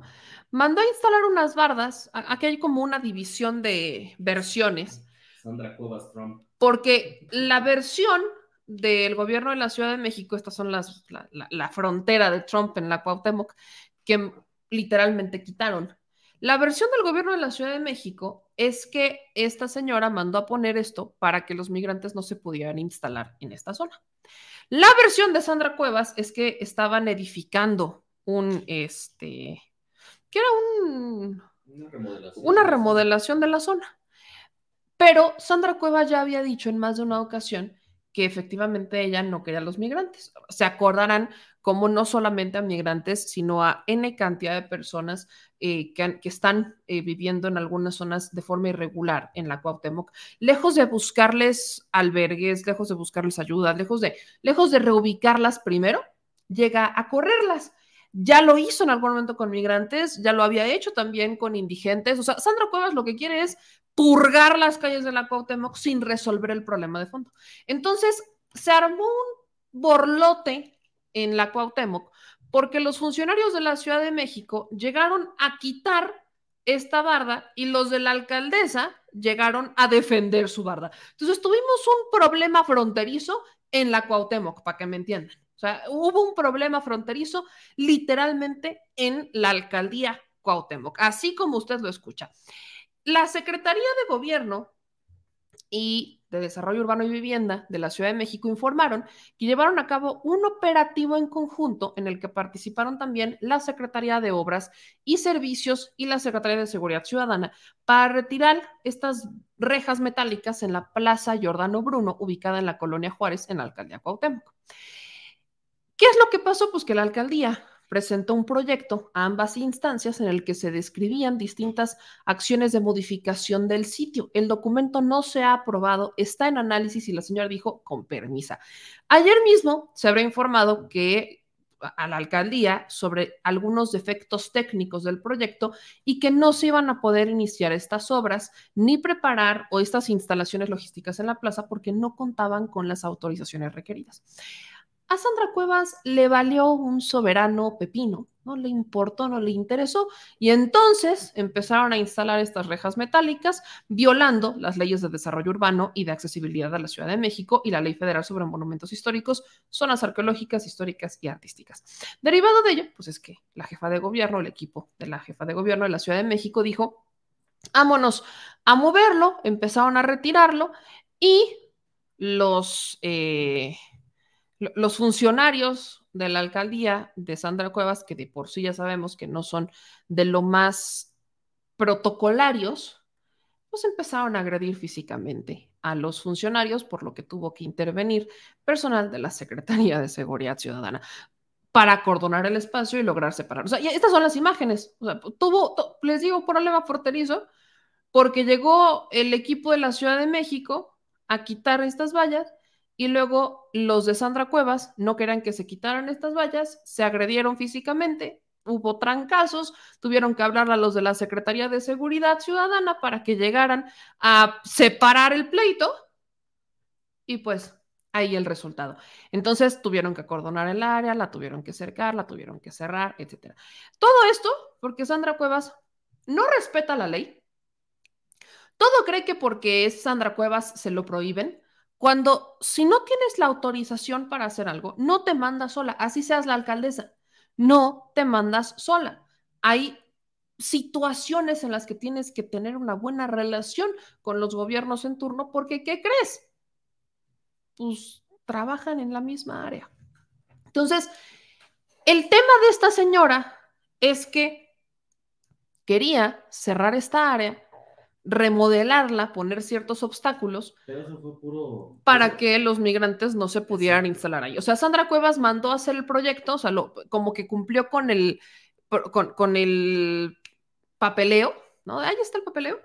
No me importa si me lo autorizas o no, o sea, yo lo voy a cerrar porque lo que no quiere la señora es que ahí se pusieran migrantes, o sea, es lo que no quería, que ahí se instalaran migrantes, punto. Lo que pasa es que ese parque o esa, esa placita estaba eh, tomada, digámoslo así, por algunos migrantes, alrededor de unos 300, 400 migrantes que estaban esperando que se les diera alguna mm, noticia sobre su trámite, porque ahí están cerca las oficinas de la Comar la Comisión Mexicana de Ayuda a Refugiados. Entonces, lo han tomado como base porque hay migrantes que no tienen la solvencia económica como para pagar un hotel que esté cerca y esperar los días que tengan que esperar a que les den eh, una respuesta sobre su situación migratoria. Entonces, eh, utilizaron las áreas públicas, las áreas comunes, para eh, instalarse ahí y obviamente las quejas ya de vecinos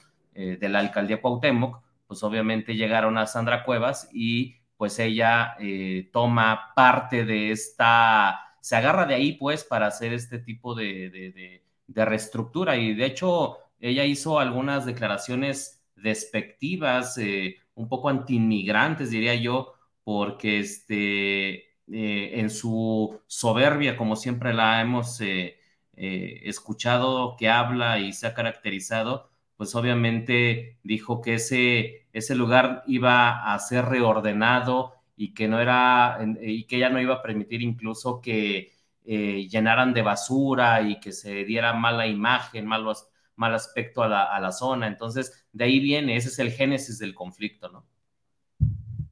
Gracias, productor. Por ahí me decían, es que los migrantes no pueden andar ocupando los espacios que quieran nada más porque sí. Ya explicó el productor cuál es la razón. O sea, ellos no están ahí nada más porque, ay, pues vi que estaba así, me voy a sentar, sino que están justamente haciendo trámites, están esperando tener respuestas a sus solicitudes y ahí están las instalaciones de la Cámara. Entonces, Sandra Cuevas dijo, con permisa.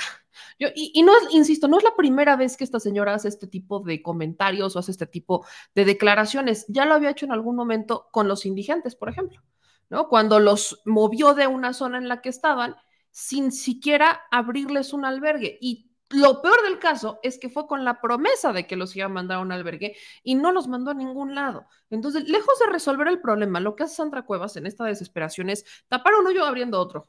Bueno, cabe, señalar eh, que sí, dentro de un, hace unos días, eh, Sandra Cuevas eh, ofreció dentro de este alboroto que se dio por, por sus declaraciones, había ofrecido un espacio para que los migrantes mm, pasaran la noche cerca de esa zona eh, y que iban a tener, eh, pues ya sabes, instalaciones mejores que la calle, pero eh, todo esto fue, fue muy rápido, pues. Entonces, entre que ella puso como solución ese pequeño inmueble para que se albergara, la gente y que después los trasladaron hasta Tláhuac. Ahorita están, eh, toda esta gente fue removida hasta la alcaldía de Tláhuac, que está lejísimos, está hasta el sur de la ciudad, suroriente de la Ciudad de México, trasladarse, imagínate, hasta la Comar, hacia la alcaldía este, Cuauhtémoc, va a ser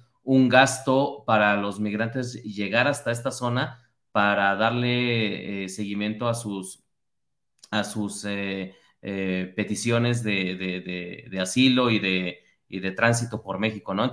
Por, por México, sí. Pero la verdad es que tú ya lo dijiste, también el tema de los, de los indigentes, la señora trae un cierto, pues, no le cae bien que, que, que las personas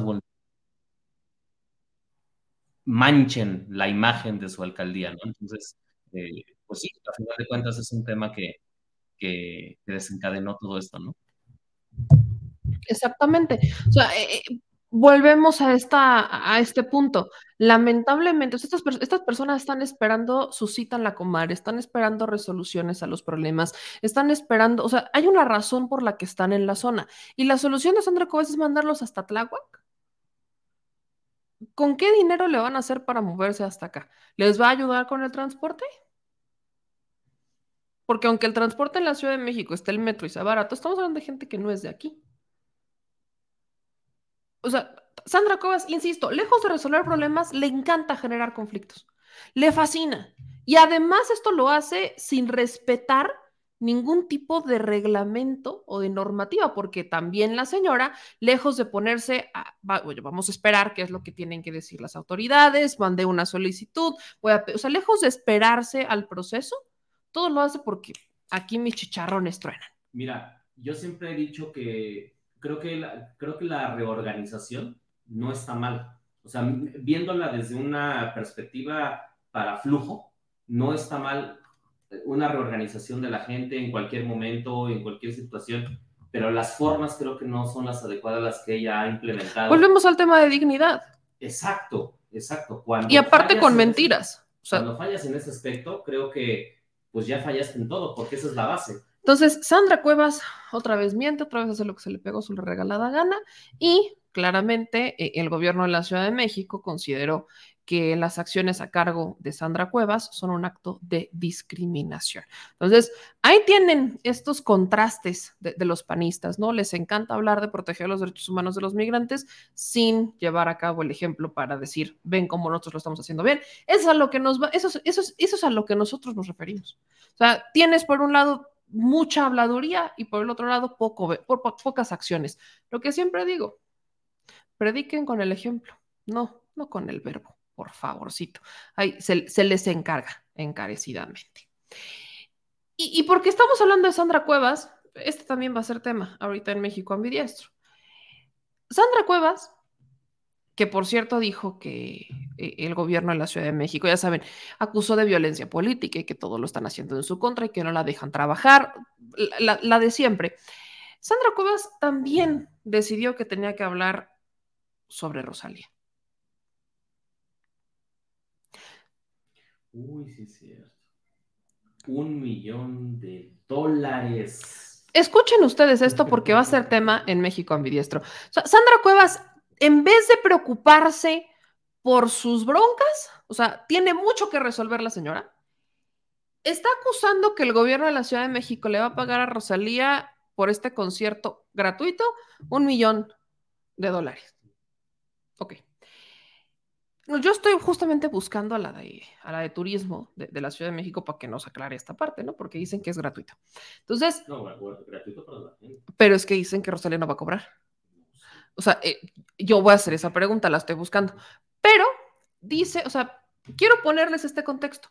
Sandra Cuevas, la alcaldesa que regalaba 500 pesos en sus pelotas. Una alcaldesa que cada rato dice, voy a hacer una kermés.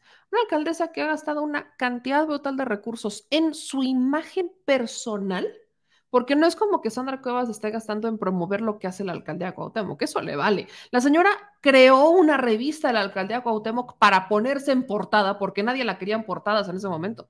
Entonces, como nadie la quería, dijo, ah, no me importa, yo tengo presupuesto, ahora vamos a estrenar revista en la Cuauhtémoc. ¿Y cómo se llama? Cuauhtémoc. Entonces, ¿qué fue su primera edición, esta revista? Ella en portada. Era como a 100 días de su gobierno. A 100 días de su gobierno. A 100 días lo primero que hace Sandra Cuevas es gastarse una lanita, en crear una revista, que ya no sé qué pasó con esa revista, pero ella era la portada de la revista, como de que no. Luego, por supuesto que también le ha hecho una gran inversión, por ejemplo, con Alarraqui, que es uno de sus asesores, pagándole chingón a Alarraqui para que la invite a sus programas, para que le maneje la comunicación al marketing. Y entonces también Sandra Cuevas empezó a aparecer en una cantidad de revistas que uno dice, ¿qué haces ahí? Líderes y todas estas cosas, ¿y qué haces ahí? O sea, para los que no saben, estas revistas te cobran por esto. Tienes que dar como tu aportación para aparecer e-, en sus portadas. Por eso son estrategias de marketing. Pero Sandra Cuevas ha desplegado una cantidad de recursos para promover su imagen. Pues y lo peor es que dice sus pósters de, los edificios, o sea, de edificio a edificio, estas lonas brutales que dices, o sea, esto no cuesta tres pesos. Eso no cuesta, aparte, échenle el retoque que le tienen que hacer para que se vea chula en las pancartas, porque luego con el, con, el aire como que se distorsiona la cara. Entonces la, la, tienen perfecta, inmaculada. Y estas fotos con el osito de peluche. El osito de peluche ya se volvió famoso en la alcaldía de Cuauhtémoc, porque cada que puede Sandra Cuevas sale con una foto con su osito. O sea, les digo que para eso de la madurez no se requiere edad. O sea, tenemos de todo. Para ser maduros y ser políticos no necesitas tener 30 años, 40 años, ¿no, hombre?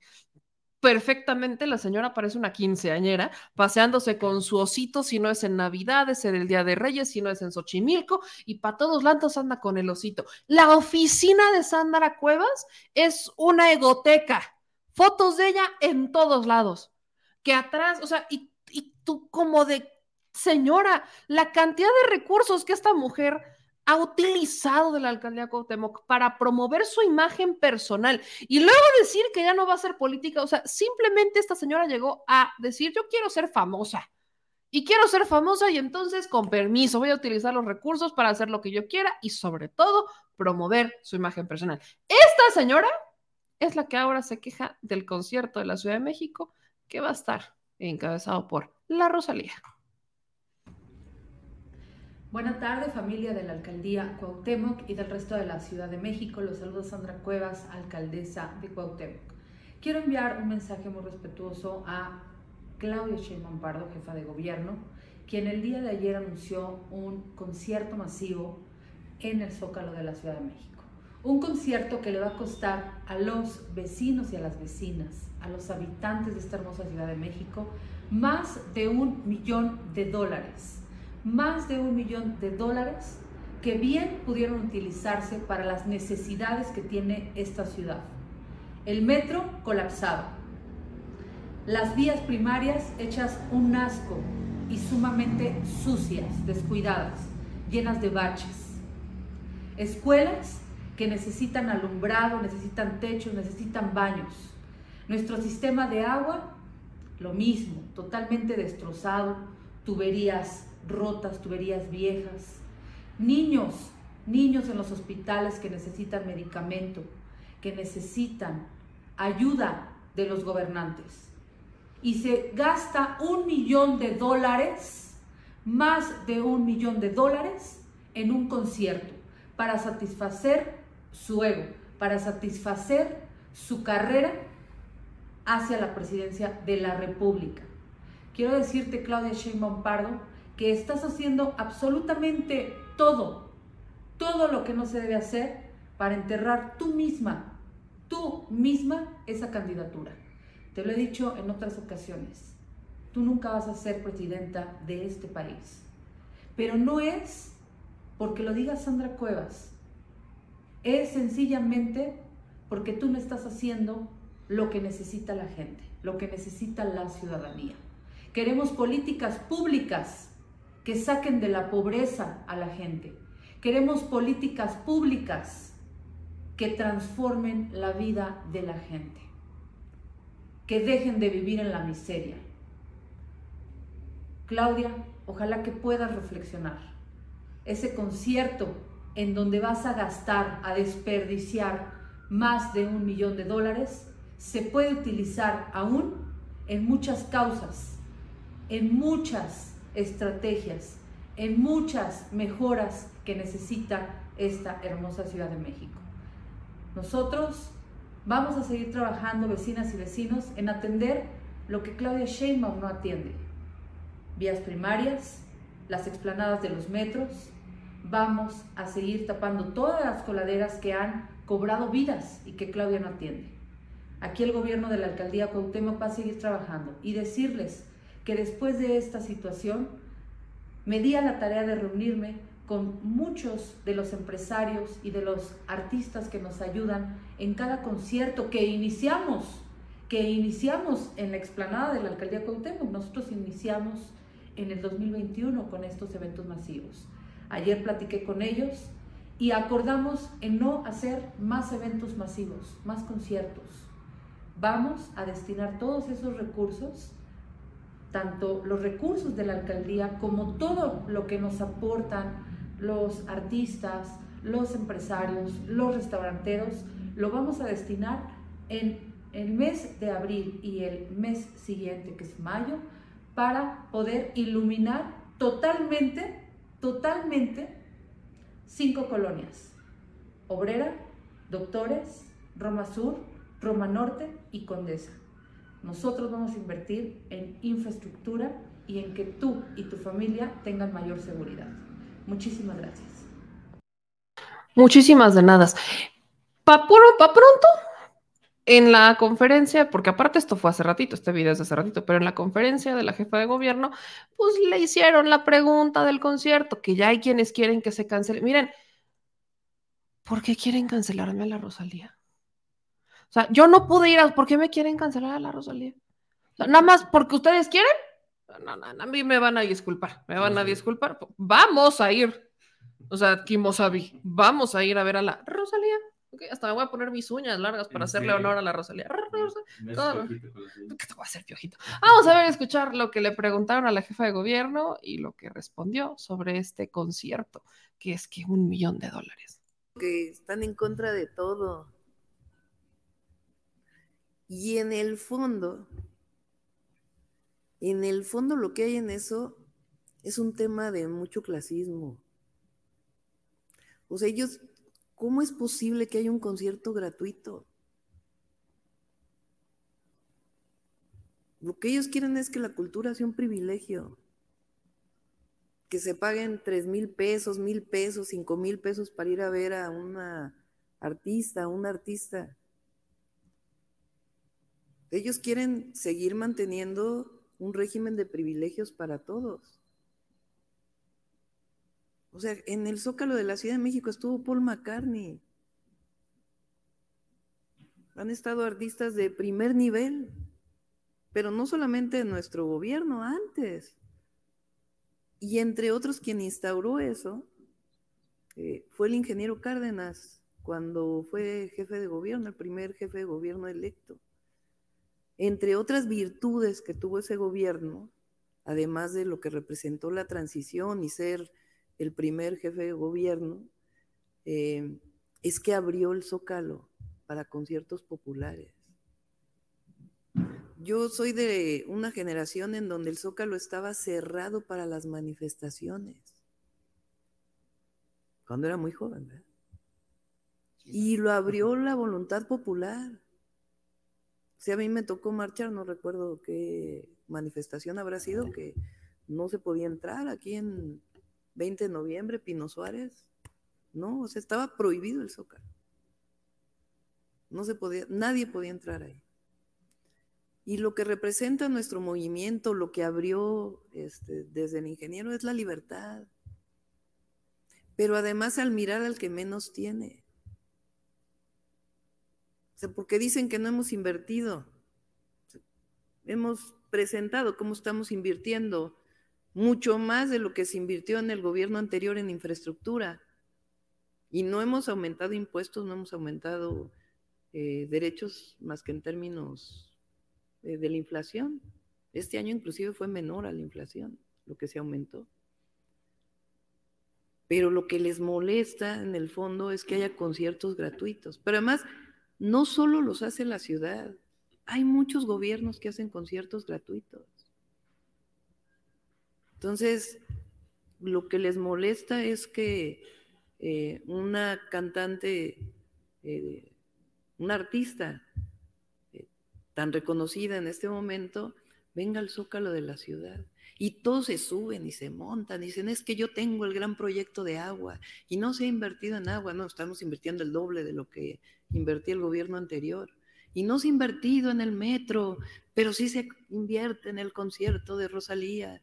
No, bueno, estamos invirtiendo eh, cerca de 45 mil millones de pesos en el metro. Lo que pasa es que no se enteran, no se quieren enterar, no quieren conocer. El día que venimos a anunciar aquí todas las obras que estamos haciendo de mejoramiento del metro en las instalaciones fijas, salen ellos a decir, es que no, no se está haciendo nada en el metro. O sea, ¿cómo que no se está haciendo nada en el metro? Entonces, o sea, no, pues, les gusta. No les gusta que Rosalía se presente en el Zócalo. Pero ah, les puedo asegurar que hay muchísimos que no están en las redes sociales o que están en las redes sociales y que van a venir al concierto. Ya nos están pidiendo este lugares especiales. De veras. No, no voy a dar los nombres, pero ya están llamando ahí a la oficina. Oye, ¿no tienes un lugar especial? Algunos de los que andan ahí criticando. ¿Qué pasa el nombre? Ahí cerquita del este para ver de cerca este, a este show tan importante. Entonces, eh, es mucha contradicción, mucha... que, eh, por ejemplo, la feria de Aguascalientes, que no tengo certeza de cuánto recurso público hay, y no es por criticar a la gobernadora de Aguascalientes, ni mucho menos, acaba de tener conciertos gratuitos con artistas de primerísimo nivel, y qué bueno, qué bueno. Entonces, eh, el tema aquí es que yo cuando entré al gobierno, el programa que presenté era 12 festivales. O sea, inclusive lo, lo comprometimos. Después vino la pandemia, se complicó mucho, pero me dice la secretaria de Cultura, por acá me dio una tarjeta que, por ejemplo, en la en el Festival Tiempo de Mujeres, Noche de Primavera, Cumbión en el Zócalo, eh, alrededor de 500 artistas mexicanos.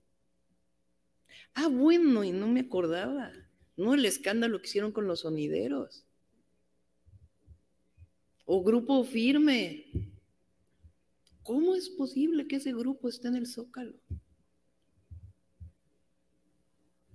O sea, en el fondo, en el fondo lo que les molesta mucho, o sea, hay alcaldes, alcaldesas que tienen eh, conciertos muy buenos el 15 de septiembre. Qué bueno que los hagan. Que la gente se divierta, que haya conciertos gratuitos. Ah, no, pero viene Rosalía al Zócalo y... No, pues como la motomami en el Zócalo, ¿no?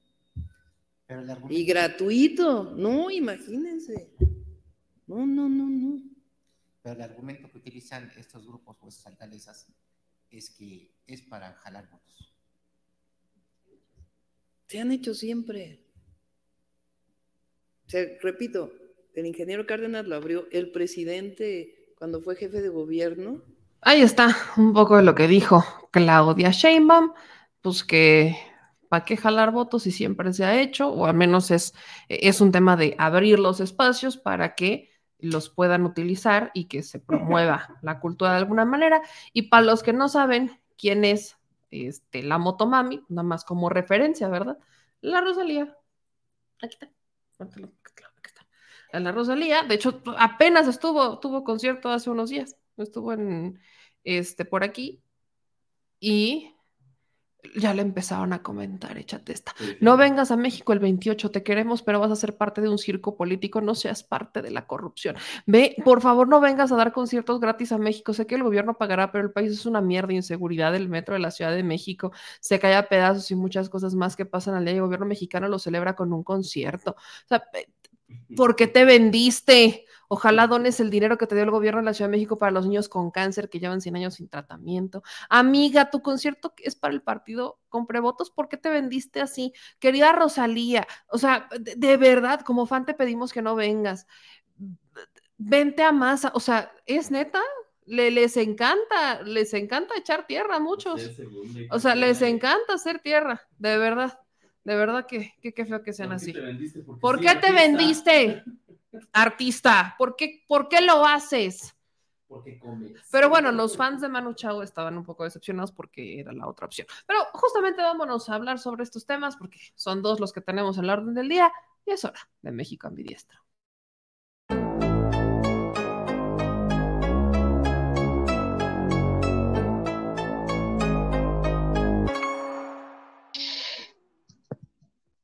Se armó la Ah, mesa Ah, y ah, te agarré, te agarré, estabas haciendo algo que no querías que viéramos, no es cierto. ¿Cómo están, mi querido Edwin, Alex, Manuelito y mi queridísima Steph? ¿Cómo están? Muy bien, Meme, buenas noches y un gusto Bien. estar otra vez por acá con, con toda la mesa casi completa. Casi Bien, buenas noches, gracias. Saludos a todos. Salve, buenas noches. Y a todas. Saludos a todos. Buenas noches. Buenas noches. Buenas noches. Pues antes, antes de ponernos serios, porque yo sé que el tema principal va a sacar chispas eh, en la audiencia, ayer, lo, ayer hice mi prueba y, y y- sacó, sí, sacó muchas chispas. ¿Qué opinan del caso de Rosalía? O sea, eh, la acusación de la oposición es que el concierto de la Rosalía es porque la jefa de gobierno quiere atraer votos. Eh, no es el primer concierto que se da, creo que es la artista internacional más grande que ha venido hasta este momento, corríjanme si me equivoco, porque pues, ya ha estado Grupo Firme, o sea, se han estado haciendo conciertos este, en varias ocasiones, pero Rosalía está en un auge brutal de su carrera a nivel internacional y entonces es que la traen para jalar votos. ¿Creen que es así o van con la versión de la jefa de gobierno, que es pues simplemente eh, continuar con esta tradición de abrir estos espacios públicos de forma gratuita para que todos puedan ir a estos conciertos y no solamente los que tienen para pagar los boletos. Empiezo en orden de llegada. Empiezo contigo, mi querido Edwin. Luego nos vamos con Alex, Manuelito y cerramos con Steph esta primera ronda. Pues bueno, a ver, eh, la señora Sandra Cuevas dice cosas que no se corresponden con la dualidad. Para variar, Eh, ¿en qué sentido? En el sentido de que dice, es que lo hace para jalar votos. Perdón, pero todas las encuestas, las internas y las que le ponen de cara a los posibles candidatos de, de la coalición opositora, pues en todos gana Claudia por 20, 30 puntos de diferencia. Entonces, pues no creo que necesite de un concierto para jalar votos porque por lo menos lo que dicen algunas encuestas, los votos ya los tiene, incluso hace poco se publicó una de qué pasaría si hoy fuera eh, la, elección presidencial, por quién votaría y Claudia Daza como por 30 puntos al más cercano. Ahora, em, uno puede gustar, o sea, uno puede disfrutar más o menos la música de la artista invitada, pero eso no impide que, claro, que se tengan que defender en este sentido los derechos culturales de una población, de una ciudad que se, que es progresista en este sentido. Y bueno, a ver, acusan de que no es gratuito, no todo cuesta, nada es gratuito, o casi nada lo es. Eh, yo no sé hasta qué sentido ella sí va a percibir dinero, pero de todas maneras tiene que mover todo un equipo de, eh, pues todo lo que es la iluminación, los ingenieros de audio, los bailarines, y a esa gente sí le tienes que pagar. A lo mejor ella no va a cobrar, pero a su representante y a todo su equipo, pues sí, porque así se maneja la industria musical, ¿no? Y, pues en ese sentido también me extraña que la gente que dice que todo se compra y que todo se debería comprar y vender, pues ahora le achequen a un artista que vive de venderse, pues que se venda, ¿no? Pues es que, ¿por qué te vendes? Pues porque te debes de vender si, si quieres vivir en la industria musical, así es de, así es esta cuestión. Entonces, mm, lo de los votos no, no me parece y uno puede disfrutar más o menos a la artista, pero me parece que eh, los eventos culturales son un derecho al que tiene la, la población y que buena parte de la crítica a este concierto viene eh, de un clasismo interiorizado y de pues tampoco enterarse de que se está gastando, eh, que, que sí se está invirtiendo en el metro, por ejemplo, o que este presupuesto ya viene aprobado de la Secretaría de Cultura de la Ciudad de México y que lo aprueba el- la, Asamblea de, de la Ciudad de México. Entonces, pues es no enterarte de cómo opera la Ciudad de México ni nada por el estilo. Alex, ¿cuál es tu visión?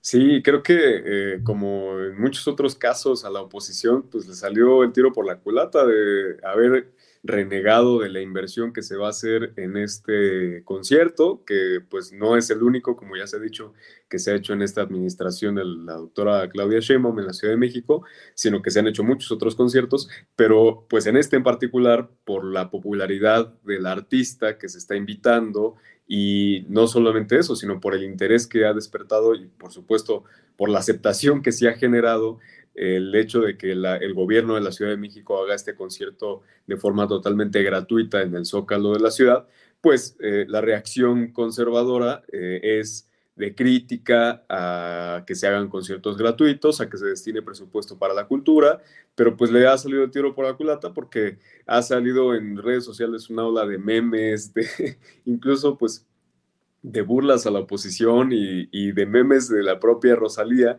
que le han dado todavía más popularidad al hecho de que va a venir Rosalía de que este concierto se está organizando por un gobierno de Morena. Vimos imágenes como eh, el, logotipo de Morena con la M de Motomami.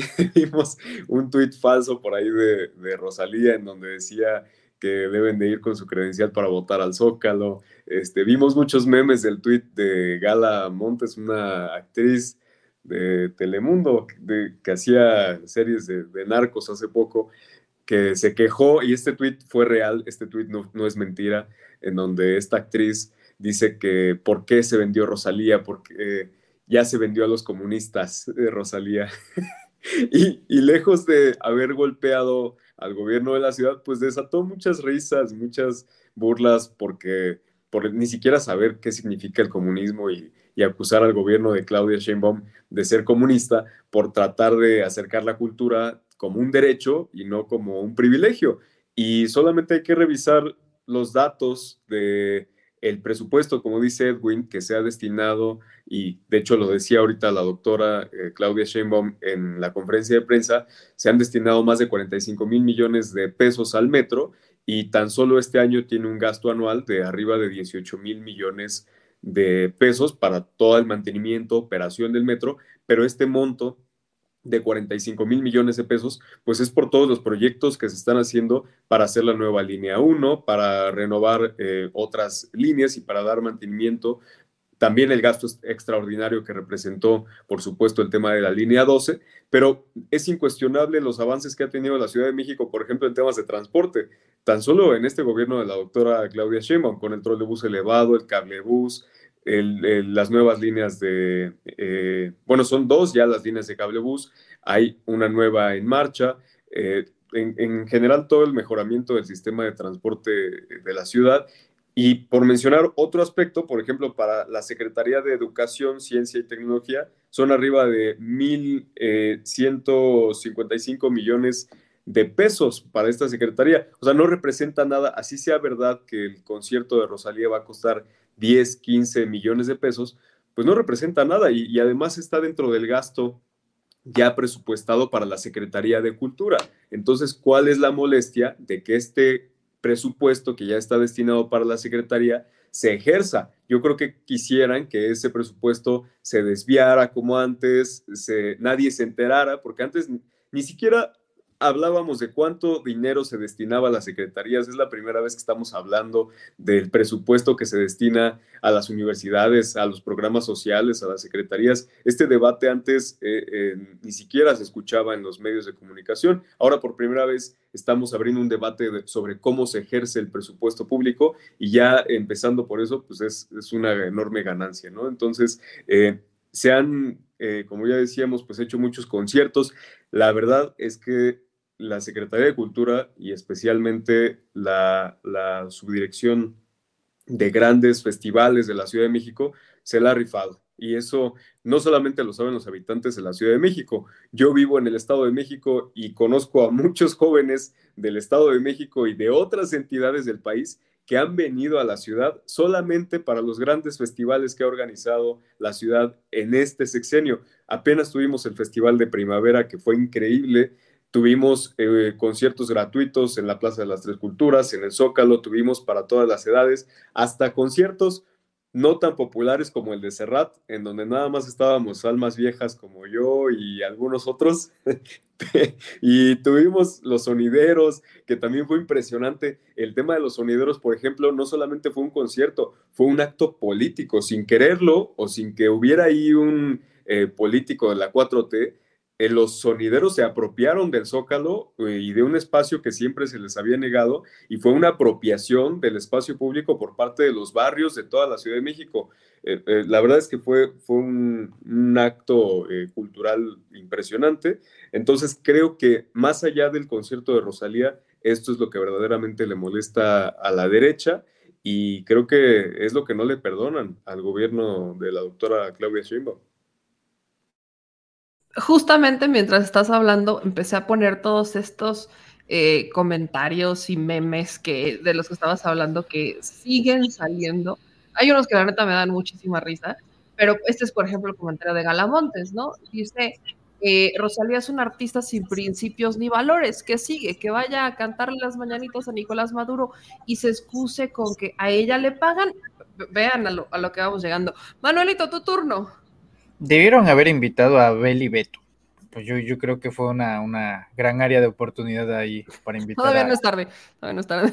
Todavía no es tarde. Sí, porque para empezar hay más este, padres. De hecho, todos los que sean papás van a, entender de volada quiénes son Beli Beto.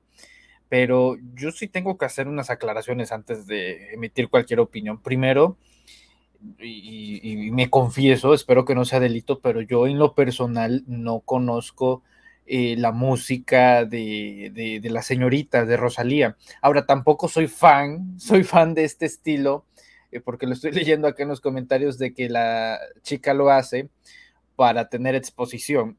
O sea, ahí cuando mostraste el screenshot de su Instagram vi que tenía 24 millones de seguidores. Así que no creo, no creo que vaya al Zócalo porque ande muy necesitada de exposición, ¿no?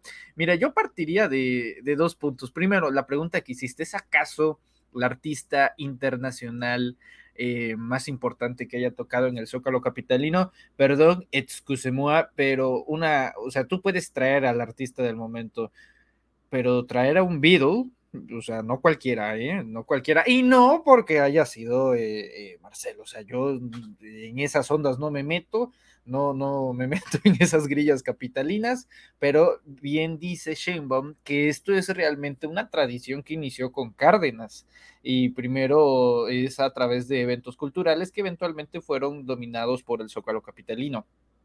Bueno, eh, eh, hasta el propio Enrique Peña Nieto y Mancera se pusieron de acuerdo para traer a Roger Waters al Zócalo. Y tú te acordarás que ahí Roger Waters, eh, que creo que es también el de Pink Floyd, este, pues hasta acusó de corrupción en frente de Palacio Nacional al gobierno priista de Enrique Peña Nieto. Fue en un concierto, si no me equivoco, de 2016. O sea, incluso en las épocas neoliberales y más oscuras de la Ciudad de México han habido conciertos de este estilo. Que si creo que es campaña eh, mm, de origen electoral, no, no, porque, o sea, la única forma en la que yo creería algo así es que la señorita Rosalía saliera, no sé, con una camiseta de Claudia o algo por el estilo, que estoy bastante seguro que algunos conspiranoicos van a como que buscar mensajes subliminales para decir, ay, es que esto es algo electorero. No, no es algo electorero porque eh, si a esas nos vamos, entonces también es bastante electorero. Si a esas nos vamos de decir que es electorero lo de Rosalía, que pues eh, en efecto tú puedes tener un ápice en decir, oye, si Grupo Firme, Canal 14, Canal 14, o sea, no te estoy hablando de Televisa ni de Canal 14, un medio público, cuando tocó Grupo Firme, tenía más de 105 mil personas en vivo, nada más en Canal 14, que esos números tú sabes muy bien, me solamente lo consiguen una mañanera, una mañanera en el canal del presidente, pues cuántos números no va a conseguir esta chica. De entrada, yo creo que va a ser el concierto de, índole artístico más grande de la historia que va a tener el Zócalo Capitalino. Eso te lo puedo apostar desde ya. Y también te apuesto que Genaro Villamil va a estar contentísimo porque en su vida jamás habían 110 mil personas en el canal 14. O sea, pero ni, ni, ni, en una emergencia climática, pues va a ser un día de gozo para los de SPR. Un abrazo al buen Genaro. Entonces, yo, yo diría, a ver, si nos vamos a que es electorero, pues seamos justos. Marcelo también quiere traer a los coreanitos, perdón, también quiere traer a, BTS. ¿Por qué? Porque no es tonto. Y como se ha sumergido tanto en la onda del TikTok, me preocupa que Marcelo en una de esas ni se haya dado cuenta de que no hizo su servicio militar y pues le termine pasando lo mismo que, que, a estos cuates, ¿no? Entonces aguas ahí. Si nos vamos a términos electoreros, pues todos parejos, todos coludos o todos rabones, que creo que sí es electorero, que creo que sí es eh, una campaña publicitaria, pues pagarle 90 millones de pesos en, contratos a Televisa. Eso sí me parece electorero. Pero como eso no es lo que suena y la oposición dice, oh, como Sandra Cuevas, ¿no? Oh, salve Rosalía, un millón de dólares. A ver, a ver, a ver, a ver, a ver, a ver. Para empezar, y ahorita que mostraste este video de Sandra Cuevas, yo no sabía que la coste hacía vestidos. Uno. Dos. Nos damos cuenta, como ya lo había mencionado Alejandro, que ese es un presupuesto ya asignado que con conciertos, sin conciertos, se tiene que ejercer irremediablemente. O sea, ese es un presupuesto ya destinado para ejercerse durante el año. Si no se ejerce, se tiene que devolver a las arcas públicas, así de fácil y así de sencillo. Pero Sandra, que yo lamento mucho porque ya actualizó su biografía y no sé si la leíste, yo no la leo porque me tiene bloqueada, pero aquí te adelanto la, también la primicia de que ya avanzamos en el proceso y tarde o temprano va a tener que desbloquearnos porque es inconstitucional que los servidores públicos bloqueen usuarios en redes sociales que puso en su biografía que no, no se va a reelegir. Yo lamento profundamente esa decisión porque de veras no he visto gozo más total para el, para el análisis político que Sandra Cuevas. Entonces, vamos a tener que escuchar esto de aquí hasta que toque la señorita. Qué bueno que la gente vaya, ya mostró un montón de expectativa, nada más de impactos, el tuit de la Secretaría de Cultura, no la cuenta de Claudia, no la cuenta del gobierno de la ciudad, la cuenta de la Secretaría de Cultura tiene más de 10 millones de impactos. Yo estoy seguro de que va a ser la concentración artística más grande que va a haber el Zócalo hasta ese día.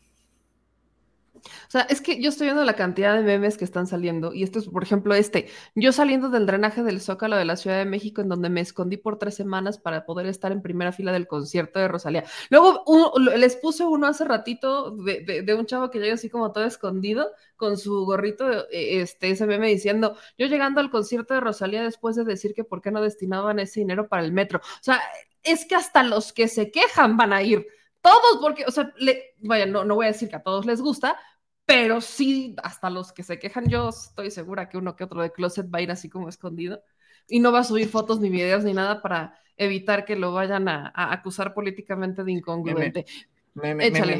si me permite, se me olvidó decir, con los 24 millones de seguidores que tiene Rosalía, si ella quisiera podría invadir Nicaragua y ganar.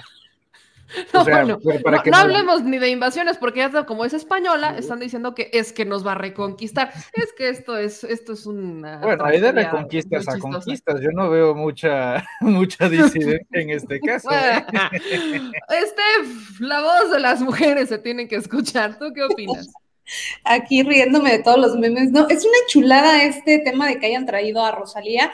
Creo que el gran problema y la gran molestia de los opositores es eh, pues esta parte de, traer un artista de este calibre, que sabemos que pues, los jóvenes, eh, a mucha parte de la juventud les agrada mucho este, este personaje, este artista, y les molesta demasiado que sea gratuito.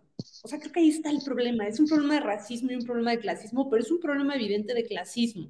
El, el poder acceder a este tipo de eventos, pues nada más es para, para un cierto tipo de personas y las personas, los mexicanos de a pie que no pueden ir a un Foro Sol o, a un Metropolitan o algo por el estilo a ver este tipo de artistas, pues se tienen que quedar viéndolo pues desde las redes sociales, YouTube o algo así y el poder acceder eh, pues en el Zócalo, pues eso es la molestia de, de, esta, de estos personajes. Eso es por un lado. Dos, vemos el mensaje que dio esta Sandra Cuevas Y me da mucha risa porque, bueno, los, los, que somos aquí habitantes de esta alcaldía, de esta hermosa alcaldía, gobernados por este nefasto político, nefasta política, evidentemente sabemos que la señora, pues en cada evento ha traído no un personaje, sino ha traído hasta 5 o 10 artistas. El, el, 15 de septiembre, en cada, desde que ella llegó ha habido eventos, uno tras otro, tras otro.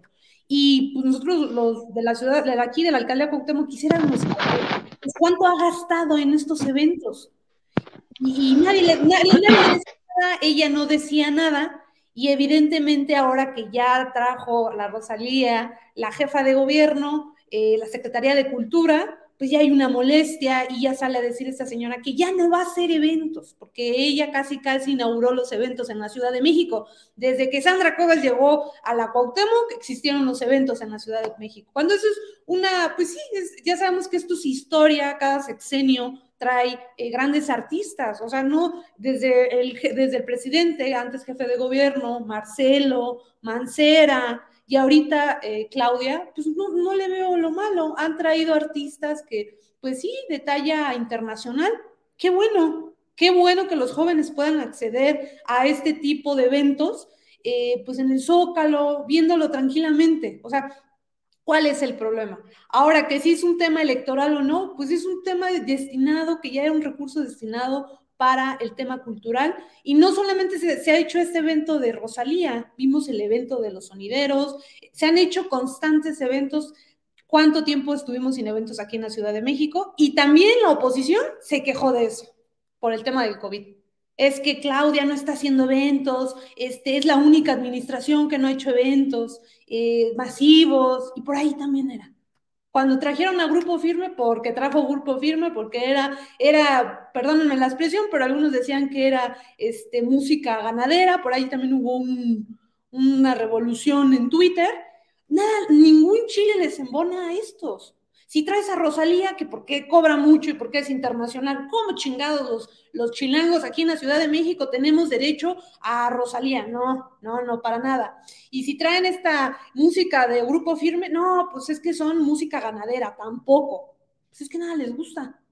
O porque traes otro tipo de música como Silvio, ay no, porque les canta a los comunistas, le viene a cantar al palacio a presidente. Puta, pues entonces, ¿qué quieren? ¿Traen a los sonideros? No, pinches nacos los sonideros. ¿Qué quieren entonces? Les tenemos que pedir permiso para decirles, bueno, ¿ustedes qué quieren? Ese es el gran problema y ese es el enojo. Y pues qué bueno, ya estaremos ahí viendo Rosalía gustosos, porque es un recurso de, los, de la Ciudad de México destinado para los habitantes de la Ciudad de México y para los jóvenes de la Ciudad de México. Qué bueno, a mí me da mucho gusto que vayan a ver a la motomami a los que les gusta, a los que no, bueno, pues no la vean, ya habrá otro tipo de eventos, pero sobre todo pues que nuestras juventudes estén felices. Eso es lo importante. Y bueno, pues les corre un poco la envidia, me parece que por ahí va el tema. Estoy totalmente de acuerdo. Y miren, eh, no muchas veces estoy de acuerdo con algunos comentarios de Denis Dresser, pero es que hicieron este corte y queda perfecto. Eh, yo cuando me preguntan si iré al concierto de Rosalía, y esta es mi respuesta. La del perreo. Eso sí, perrearé siempre que me lo pidan por una buena causa y Rosalía es una buena causa, como de que no, claro que sí. Así que vamos a ver a la motomami. Ahora vamos a cambiar de tema, eh, ya que hice reír un poco a la gente y nos me, me ayudaron a hacerlos reír un poco con estos comentarios, vamos a hacerlos enojar. Propuesta que se aprobó en la Cámara de Diputados para que los jóvenes de 18 años puedan ser diputados federales y a los 25 años encabezar secretarías de Estado. Yo ya expresé mi opinión ayer, medio me lincharon, medio no, pero yo los quiero escuchar a ustedes. Así que regresamos a nuestro orden original. Empiezo contigo, Edwin. ¿Estás a favor o en contra de esta iniciativa? Aquí voy a, voy a tratar de simplemente lanzar reflexiones.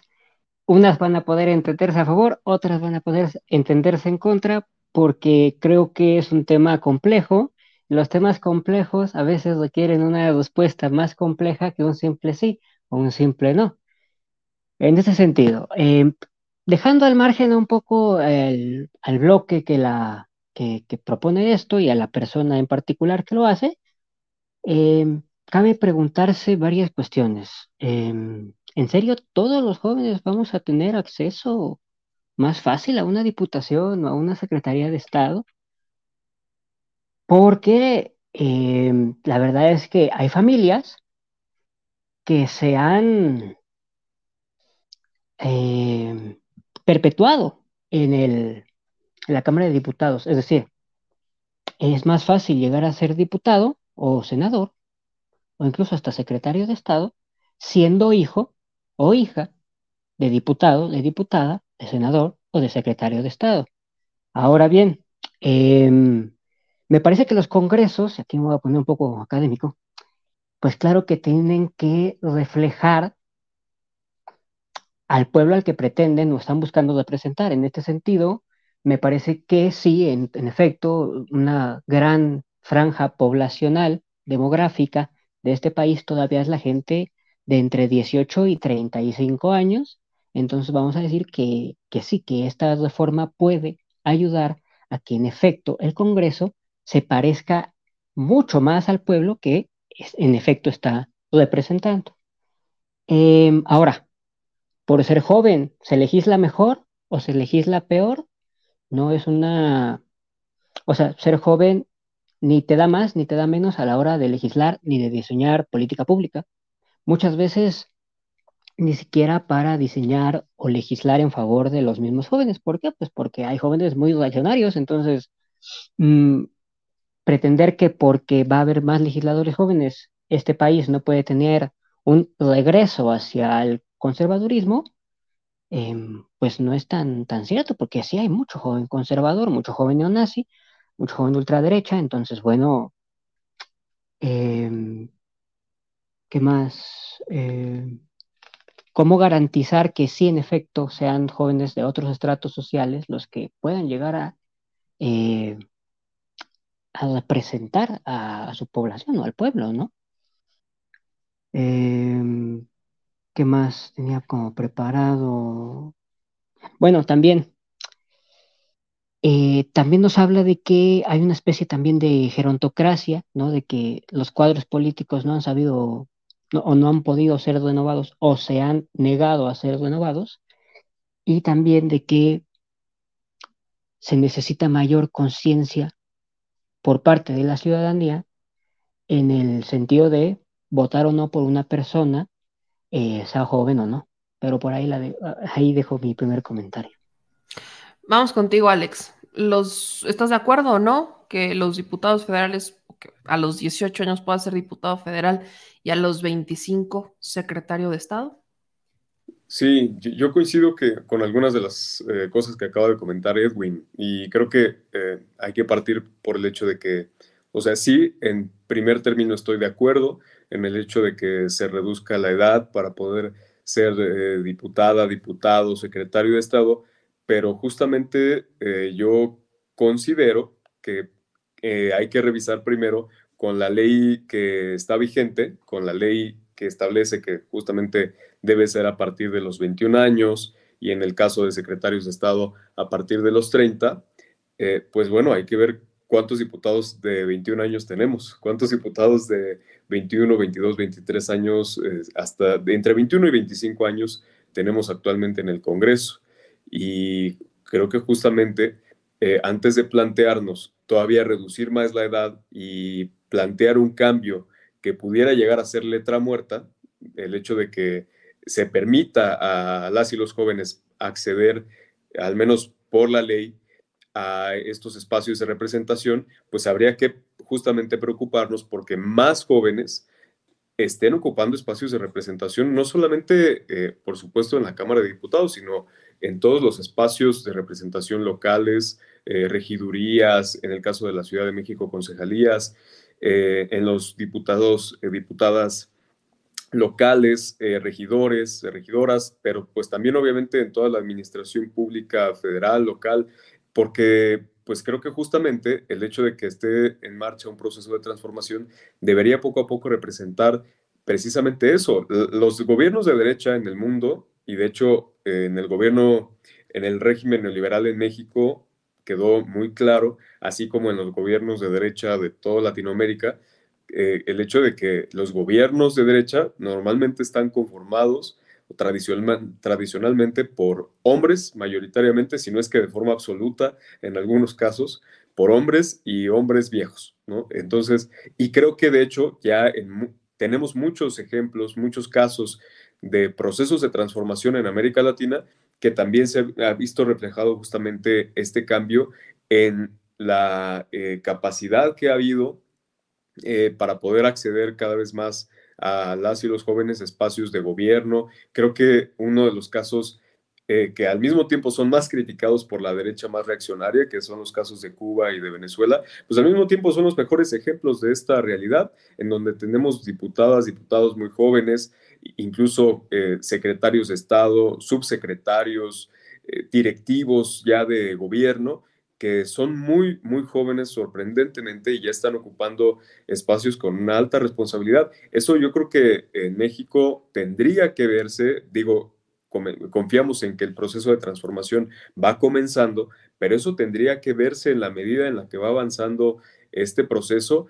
Eh, eh, claro que no va a ser una cuestión que se dé por la ley, porque es más bien un cambio en la cultura política que debe de haber en nuestro país, porque predomina en los estados, tal vez la Ciudad de México pueda ser, eh, estar un poco más avanzada en este sentido, pero yo creo que todavía más en muchos estados, predomina una cultura política adultocéntrica en donde pues se interpreta que las y los jóvenes solamente estamos para eh, cumplir con determinadas tareas, tareas que son fundamentales también para el movimiento, para el brigadeo, el toque de puertas, eh, labores de, todo tipo, pero pues justamente creo que eh, se ha visto relegada la juventud a esas tareas y a que no puedan asumir un rol de mayor responsabilidad, como ya decía, pues en estos espacios. Entonces creo que ahí está el tema central, más allá del cambio en la ley y que esto pueda sonar muy bien o pueda tener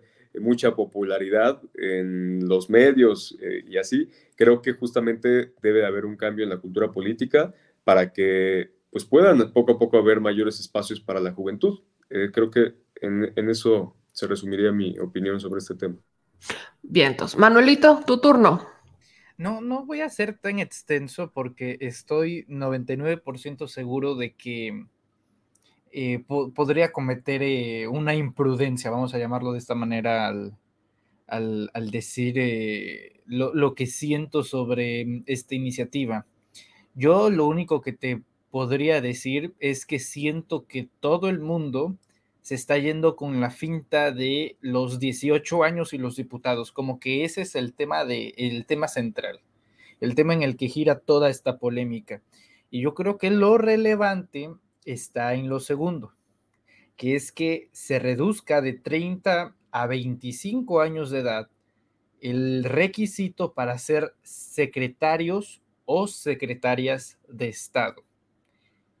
Creo, y solamente el tiempo lo dirá, que el próximo sexenio vamos a tener a la persona más joven de la historia de este país como secretario de Estado. Yo nomás la dejo hasta ahí.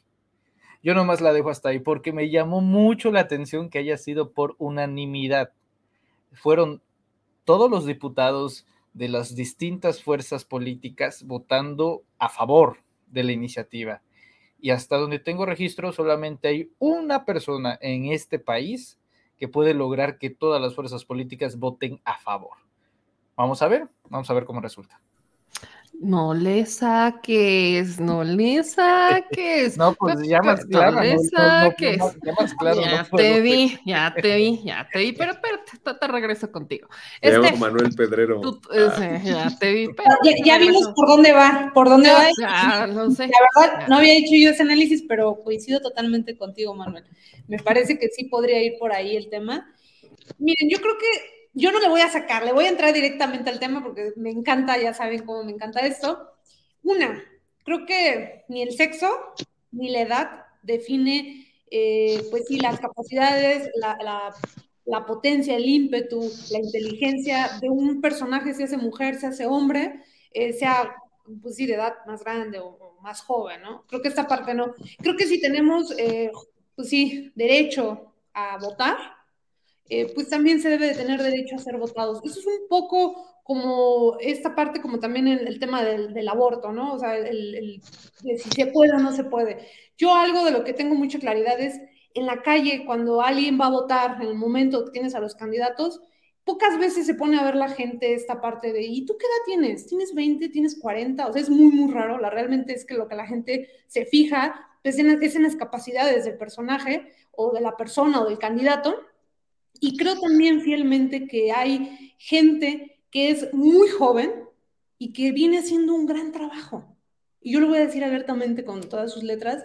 Gran ejemplo de eso es Andrea Chávez. Es muy joven y ha hecho un gran trabajo legislativo, que pocos diputados y pocos legisladores, hasta senadores, han hecho ese trabajo que ella viene haciendo.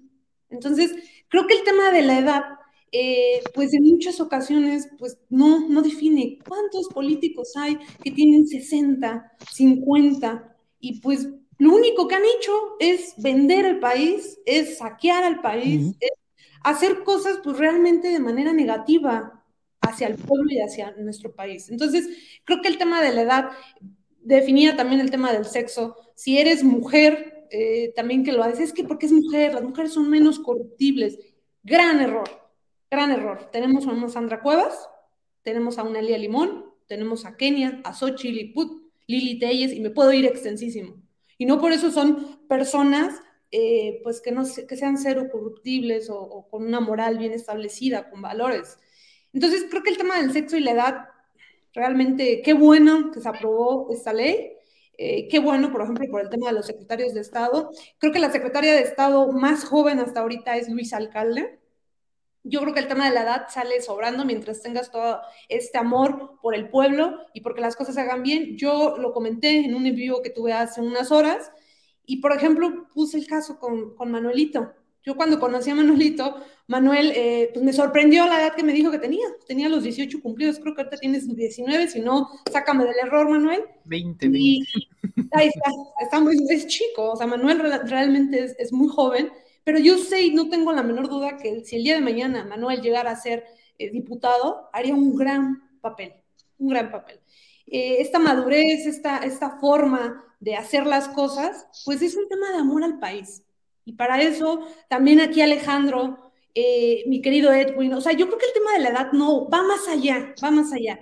Algo que dijo el presidente y lo ha dicho reiteradamente en las mañaneras es, eh, mucha gente juzgaba al presidente por no ser economista. Y resulta que el presidente viene haciendo un papelazo a nivel internacional y regional en términos económicos. ¿Cómo lo ha hecho? Pues es el amor al pueblo, es el amor a nuestro país, lo que lo hace ver más allá. No es abogado y viene implementando cuestiones electorales y de democracia y les da una lección de democracia a los pseudoespecialistas en temas electorales. Entonces, ahí nos damos cuenta que no se necesita ser ese gran expertise, no se necesita ser esa gran persona de los 40 años para ser capaz de amar a tu país. Claro que no. Entonces, creo que va más por ese sentido eh, y ya veremos a los próximos secretarios o secretarias de Estado y a los próximos diputados como de que no, este, pues bien adelante y con ese cariño a nuestro país y sobre todo al pueblo mexicano. Voy a hacer un ejercicio que, a ver cómo me lo responden. Supongan que tienen 18 años. Edwin, a los 18 años estabas listo para ser, o sea, si te hubiera gustado ser diputado federal, te hubieras lanzado a los 18 ah, son, años.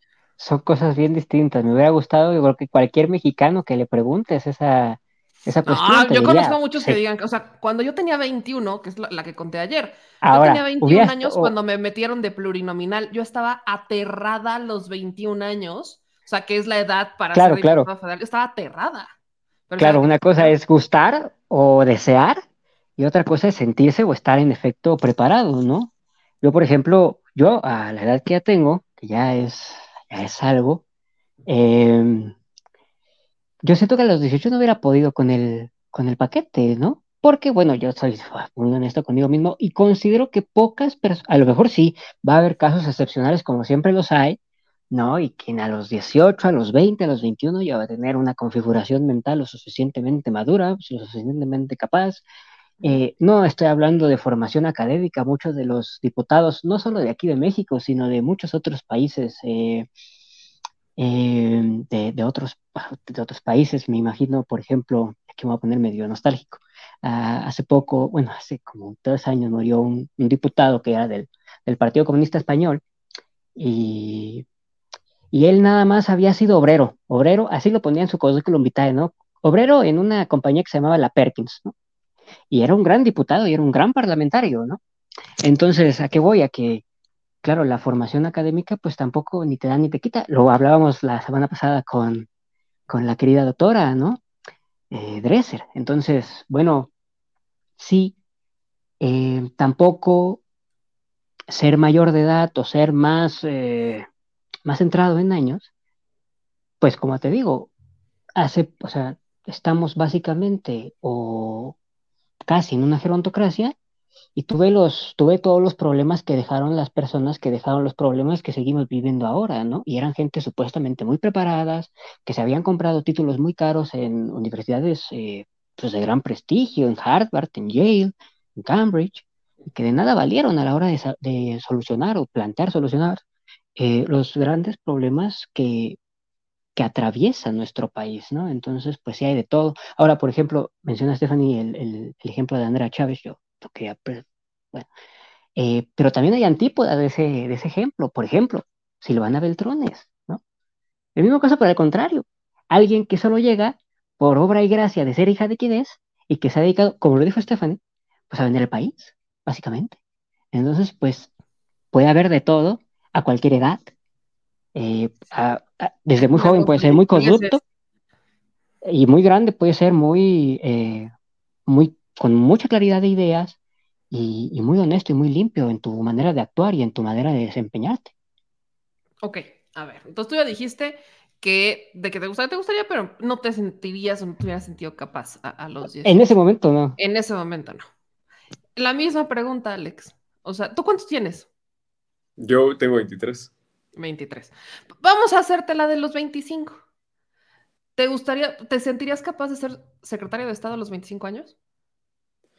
Pues es un tema complejo, obviamente depende del área, eh, es que depende mucho de eso, más que de la preparación académica, como dice Edwin, depende del área en el que cada uno y cada uno pues nos hemos estado desempeñando.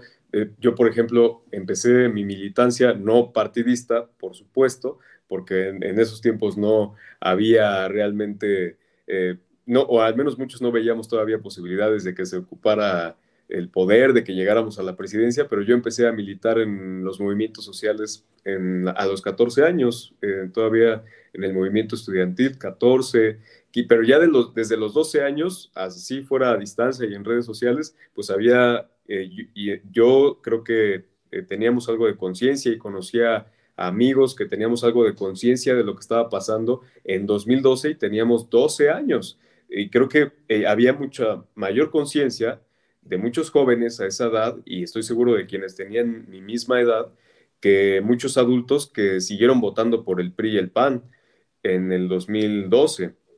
¿no? Entonces creo que sí, no tiene mucho que ver el tema de la edad, en ese sentido, sino depende mucho más de eh, lo desarrollada que esté nuestra sociedad en términos eh, políticos, de formación ideológica, de formación política, de civismo. Hace unas pocas semanas vuelvo al caso de países de América Latina, eh, se desarrollaban elecciones en Cuba y en Cuba está lo que son los pioneros, que son realmente infancias, son niños, niñas que están involucrados en la revolución cubana, en, ya en su proceso eh, político y que están, cuando se lleva a cabo un proceso electoral, están de vigilantes de lo, como lo que es aquí un representante de casilla, ya están ellos durante toda la jornada electoral resguardando la urna y se ven ahí las imágenes donde están realmente niños eh, vigilando ese proceso electoral, pues es una muestra de civismo impresionante a una muy corta edad de, de conciencia, de responsabilidad. Y creo que justamente va a depender mucho de, en la medida en la que logremos que haya un cambio cultural en, el país y que a menor edad eh, logremos un involucramiento más activo en las actividades políticas del país, que eso no solamente se deje para quienes son mayores de 18 años. Recordemos que, por ejemplo, en Morena, eh, uno se puede afiliar, eh, y esto, vaya, es muy relativo, ¿no? Porque es solamente un trámite, pero en Morena uno se puede afiliar desde los 15 años. No, no eh, se limita a la mayoría de edad, sino que considera a, a, los adolescentes para que ya puedan iniciar su participación política. Yo incluso estaría de acuerdo que desde antes hubiera formación política para las infancias, que desde las primarias, las secundarias ya estuviéramos hablando de, temas políticos más en serio, ¿no? Entonces, yo creo que sí se puede. O sea, si, se, si hablamos de, poder tener diputados, secretarios de Estado de esas edades, yo creo que sí se puede. Como decía yo, depende mucho más de que eh, en este caso el sistema político lo permita y que se puedan ir abriendo camino porque creo que ese es otro asunto importante. A las juventudes nadie nos va a regalar un espacio eh, también va a depender mucho de la capacidad de las juventudes de abrirse camino y de abrirle camino a las generaciones que vengan para que pueda haber esta eh, posibilidad de acceder a, estos espacios. Ok, entonces, ¿tú tuvieras sentido preparado, supongamos, para una diputación federal a los 18? Eh, es difícil, pero, tal vez, tal vez, tal vez. Ok. Manuelito, ¿vas? No le puedes dar vuelta. las dos, a los 18 eh. tuvieras sentido preparado para ser diputado federal y a los 25 para ser secretario de Estado. No, es un despropósito para mí. O sea, yo no creo que... Eh, pues, es que, a ver, a los 18 años de edad tendría que pasar algo y cuando pase será un fenómeno, pero tendría que ser, fíjate nada más el escenario para que ese perfil de 18 años se convierta en diputado federal? Yo lo veo en dos maneras. Imaginemos la ideal que es por el voto popular.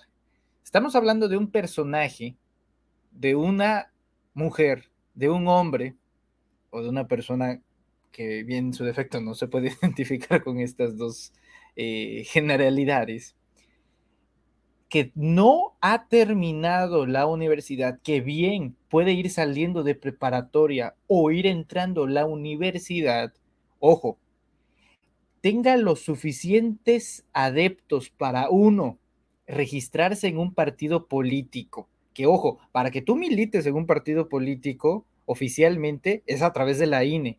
O sea que te tienen que dar a fuerza la INE para que tú milites en un partido político imaginemos el escenario de que naces el primero de enero, ¿ok?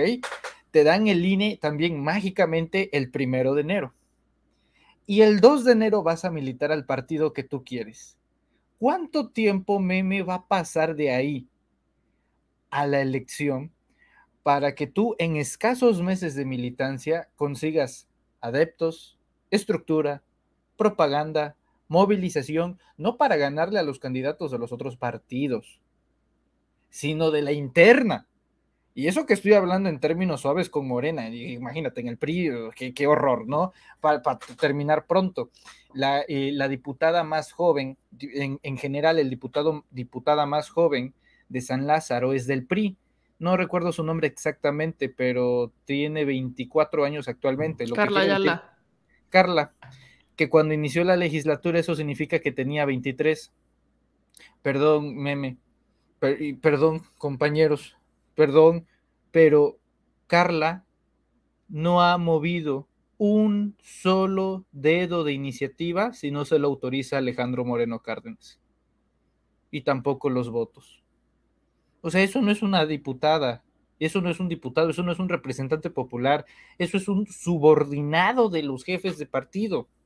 El escenario de que alguien se convierta diputado federal en los 18 años de edad no voy a decir que es imposible, pero para empezar, lo veo surrealista en un, en un país como México, ¿no? Y, y en el segundo, digamos, improbable. Ahora, yo insisto, no es un tema de edades tampoco, porque quita que sean 18 años, pon que sean 20, 25, 30, los que tú quieras.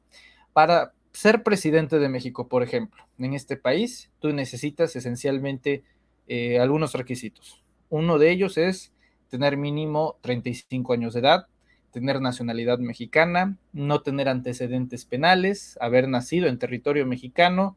En total, solamente necesitas ocho requisitos para ser presidente de México. Para ser conductor de Uber te piden 10.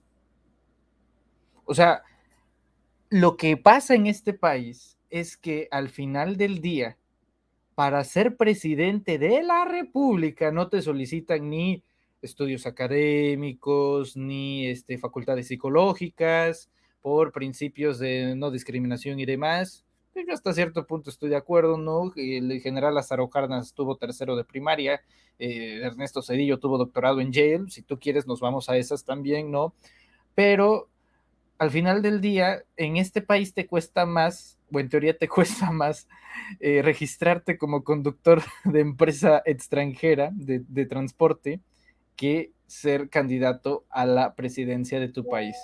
México es un país bizarro, me queda claro. Este tipo de, debates reafirma que somos un país surrealista y yo creo que eh, lo único que queda es el acto de conciencia, que no porque esté la oportunidad signifique que se tenga que tomar porque automáticamente tienes el derecho a. No, es un gran acto de responsabilidad hacerlo de esa manera. Si hay algo de lo que hemos padecido en este país, es de políticos que no tienen experiencia, es de políticos que no tienen la madurez, que no tienen el conocimiento. Lo mínimo que se quiere o que se tendría que hacer para que uno por sí mismo tomara la decisión de convertirse en diputado federal es uno, estar preparado, estar totalmente preparado con recursos técnicos, jurídicos, políticos. Bueno, hay diputados que no saben lo que es la minuta ni el orden del día. No te lo cuento, eso me tocó verlo a mí hay diputados que no asisten a las sesiones porque después de la pandemia les dan teléfonos especiales para votar a distancia. Hay diputados a los que tienen derecho a cinco asesores subsidiados por la Cámara y otros asesores externos. Eso a mí nadie me lo cuenta, yo lo vi. Entonces, realmente no es si tienes 18, 25 o tantos. A ver, en la anterior legislatura el presidente de la Cámara fue Porfirio Muñoz Ledo. O sea, si a esa nos vamos también, no es un tema de edades, pero tampoco creo que sea un tema incluso de ideologías. Es un tema de que si incluso te vas a aventar, pues aviéntate, pero con paracaídas, o sea, no, no, no, no, este, a la borda, sin tener los conocimientos, sin tener este, la capacidad de manejar, sin saber cómo funciona el esqueleto, la ruta, porque de lo contrario, luego salen personajes como Liliana, Liliana Telles, y yo siempre hago la comparativa, pobre Belisario Domínguez, que hoy, eh, desde el más allá, que yo espero que sea el de arriba y no el de abajo, tiene que ver el canal del Congreso y chutarse las intervenciones de Lili Telles. Por cierto, hablando de Belisario Domínguez, Elenita Poniatowska va a recibir la medalla, muy bien merecida, y creo que ya era hora, porque en una de esas, pues ya, ya no se las da. Entonces, eso es, eso es lo que yo te quiero comentar aquí. Chale, no, pero no te. Bueno, no, a ver, es, una, es, una, irresponsabilidad lo que hicieron en la Feria del Libro, tú te acordarás, las condiciones en las que trajeron a Elenita, perdón. Sí, sí la vi. Hizo una de la micha, mi querido Manuel. Ah. Sí, y, te acabas de hacer una de la micha. En una de esas sí, te acabas de hacer una de la micha. Déjame decirte que lo voy a guardar. Te lo, te lo voy a guardar, te lo voy a guardar. La princesa roja necesitaba este reconocimiento desde hace años. Híjole, mano, te voy a guardar toda la micha para el reconocimiento. Ahora, vamos contigo, Steph. La misma pregunta. ¿Tú a los 18, a los 25 te sentirías lista? Considero que, que nunca se está listo para para muchas cosas, ¿no? Yo creo que eh, quien te diga, yo ya me siento listo para ser presidente, yo ya me siento listo, porque yo creo que hasta el mismo presidente cuando llegó, a pesar de que tenía toda la capacidad y tiene toda la capacidad, y al saber a todo lo que se afrenta, pues yo creo que aún así él, al llegar a esta actividad, pues todavía estás como con esta, posiblemente hasta con un cierto nervio, ¿no? Yo recuerdo la primera vez que a mí se me da la oportunidad de ser servidora pública, fue inmediatamente saliendo de la carrera. Y, bueno, pues yo muy agradecida con la persona que en ese momento me dio el espacio y me no me queda la menor duda que la única forma de involucrar y de hacer estos denominados, como el presidente lo dice, relevos generacionales, es a través de involucrar a las juventudes desde otra perspectiva, desde otra tesitura, no, no como comentaba en este caso Alejandro, que tiene toda la razón, eh, a las juventudes y a nuestras juventudes a través de los partidos siempre, siempre se les tiene denominados para ciertos trabajos que como bien menciona él, no son trabajos menores, son trabajos de, gran envergadura, pero creo que también eh, se le tiene que ir involucrando en otras cosas, porque estamos como en aquellos momentos donde se decía, pues es que tú eres joven, tú no tienes la capacidad mental para opinar en temas políticos. Si siguiéramos con esta tesitura y esta idea, entonces nosotros no tendríamos nada que hacer en este momento en esta mesa. No, no tendríamos eh, lugar, eh, Alejandro, tu meme, Manuelito, este, Edwin, porque dirán, bueno, pues ustedes no tienen la madurez suficiente para saber de política, porque ¿cómo osan hablar de política si ustedes no son políticos, por ejemplo? Creo que desde ahí podríamos ver que el, que la juventud y esta reforma, el que la juventud se vaya enrolando, como dice Manuel, eh, pues sí, no, es muy difícil que alguien llegue a la diputación a los 18, pero sí da la apertura a, atraer a los jóvenes a la actividad política. Sin duda esto va a hacer que más jóvenes se acerquen a la política en las diversas eh, ideologías, en los diversos partidos, pero creo que es momento de que ya las juventudes se vayan acercando de manera más todavía más, más, más activa eh, a los partidos políticos, a los movimientos sociales, que siempre han sido el motor y la chispa de los movimientos sociales, son los jóvenes, pero creo que ya en la parte de los partidos ya es momento también de que se le involucre desde otra forma, en el servicio público, por ejemplo, el ser secretario de Estado, también que se le involucre desde otra forma, porque esta idea de pensar que solo porque eres, eh, pues sí, una persona ya muy adulta, tienes esta madurez. Eh, yo, por ejemplo, ahorita escuchando a Alejandro, escuchando a Manuel, que son los más jóvenes de esta mesa, eh, pues por aquí van los comentarios, por ahí dicen, es que Manuel tiene la mente de una persona muchísimo más grande. Y, y o sea, esa madurez, esa madurez. Alejandro también. Entonces creo que, esta, esta parte es lo que nos debe de hacer conscientes de que no todas las personas maduramos con el mismo tiempo. Eh, no todas las, hay personas que tienen 50 años, 40 años y nunca les alcanza la madurez, se mueren inmaduros. Y hay gente que es muy joven que por su situación de vida, porque también hay que tener claro, no todas las personas tenemos el mismo tipo de vida, no todas las personas vivimos de los mismos orígenes. Andrés Manuel es Andrés Manuel por el origen de dónde viene, quién viene. Todo esto, todo tu entorno es lo que hace que tú tengas una forma de pensar y una forma de desenvolverte. Entonces, creo que va más por ese lado. Qué bueno que se le abren estos espacios desde los 18, no precisamente como para que lleguen todos y los diputados ya tengamos el kindergarten en, la Cámara de Diputados. Por ahí vi un meme muy bueno que hizo Poncho. Eh, no, va a ser algo muy complejo, pero sí para que se empiecen a involucrar, sí para que los mismos jóvenes digan eh, eso mismo, los, los, pues sí, los inspire a meterse ya más activamente en los partidos, que mucha falta hace, mucha falta hace en todos los partidos, estas voces jóvenes. Eh, vimos hace poco, tener unos meses, por ejemplo, con el PAN, cuando sacan esa convocatoria absurda de escuela de influencers, y, uno dice, bueno, ¿y cómo es la escuela de influencers, no? ¿Cómo es el kindergarten de influencers entonces? Ese, tipo de cosas, eso que no debe de haber. Y creo que para que no haya eso es enrolar a, los, a las juventudes desde otra tesitura. En los partidos, y lo, yo lo vi en el PRD de manera cercana, nunca milité en el PRD, pero me tocó verlo por una actividad laboral. En el PRD, cómo era que las juventudes del PRD, que todavía estaba Andrés Manuel ahí, en esos momentos, y después ahora en Morena, eh, todavía sigue habiendo esta parte como de, ay, pues eh, agarra a la secretaria de jóvenes, pues, ay, y lo, lo relegan. Y creo que, Alejandro no me dejará mentir porque también es militante del partido. Eh, pues esta parte como de relegar a los jóvenes, o sea, tú vas a repartir los, los folletos, tú, tú vas a hacer eso. Y no es que esté mal, pero creo que las juventudes todavía tienen más que dar que simplemente relegarlos a, a jueguen, a que anden este, haciendo esto yo lo veo, lo veo actualmente, se ve actualmente todavía, a pesar de que el movimiento, a pesar de que yo pertenezco a Morena, eh, lo sigo viendo y son, son errores que se tienen que ir corrigiendo y creo que este tipo de reformas ayudan a corregirse. No es que ya en el 24 la mitad de los diputados ya sean de 18 años, eso, o sea, no va por ahí, pero sí va en la idea de ir formando jóvenes cada vez, pues sí, más, más, más activos en esta actividad nuestra función pública y en la política. Entonces creo que vamos por ese sentido. Nunca tenemos la, la nunca estamos preparados totalmente para las cosas, pero creo que en el camino se va aprendiendo. Yo creo que Andrea cuando llegó, yo no creo que Andrea haya, dicho, yo este, voy a ser una de las mejores diputadas, tal cual. No, nadie tiene una bolita mágica, pero creo que en el camino te vas formando y en el camino yo creo, por ejemplo, en el caso concreto con Andrea, se ha ido haciendo y ahorita es secretaria de comunicación del partido. Y creo, me atrevo a decir que es de las secretarias más jóvenes y mujer. Y eso es muy bueno. ¿Y quién lo iba a decir? Cuando todavía hasta, pues hubo muchos trabas también para que ella llegara como diputada. Porque también hay esto.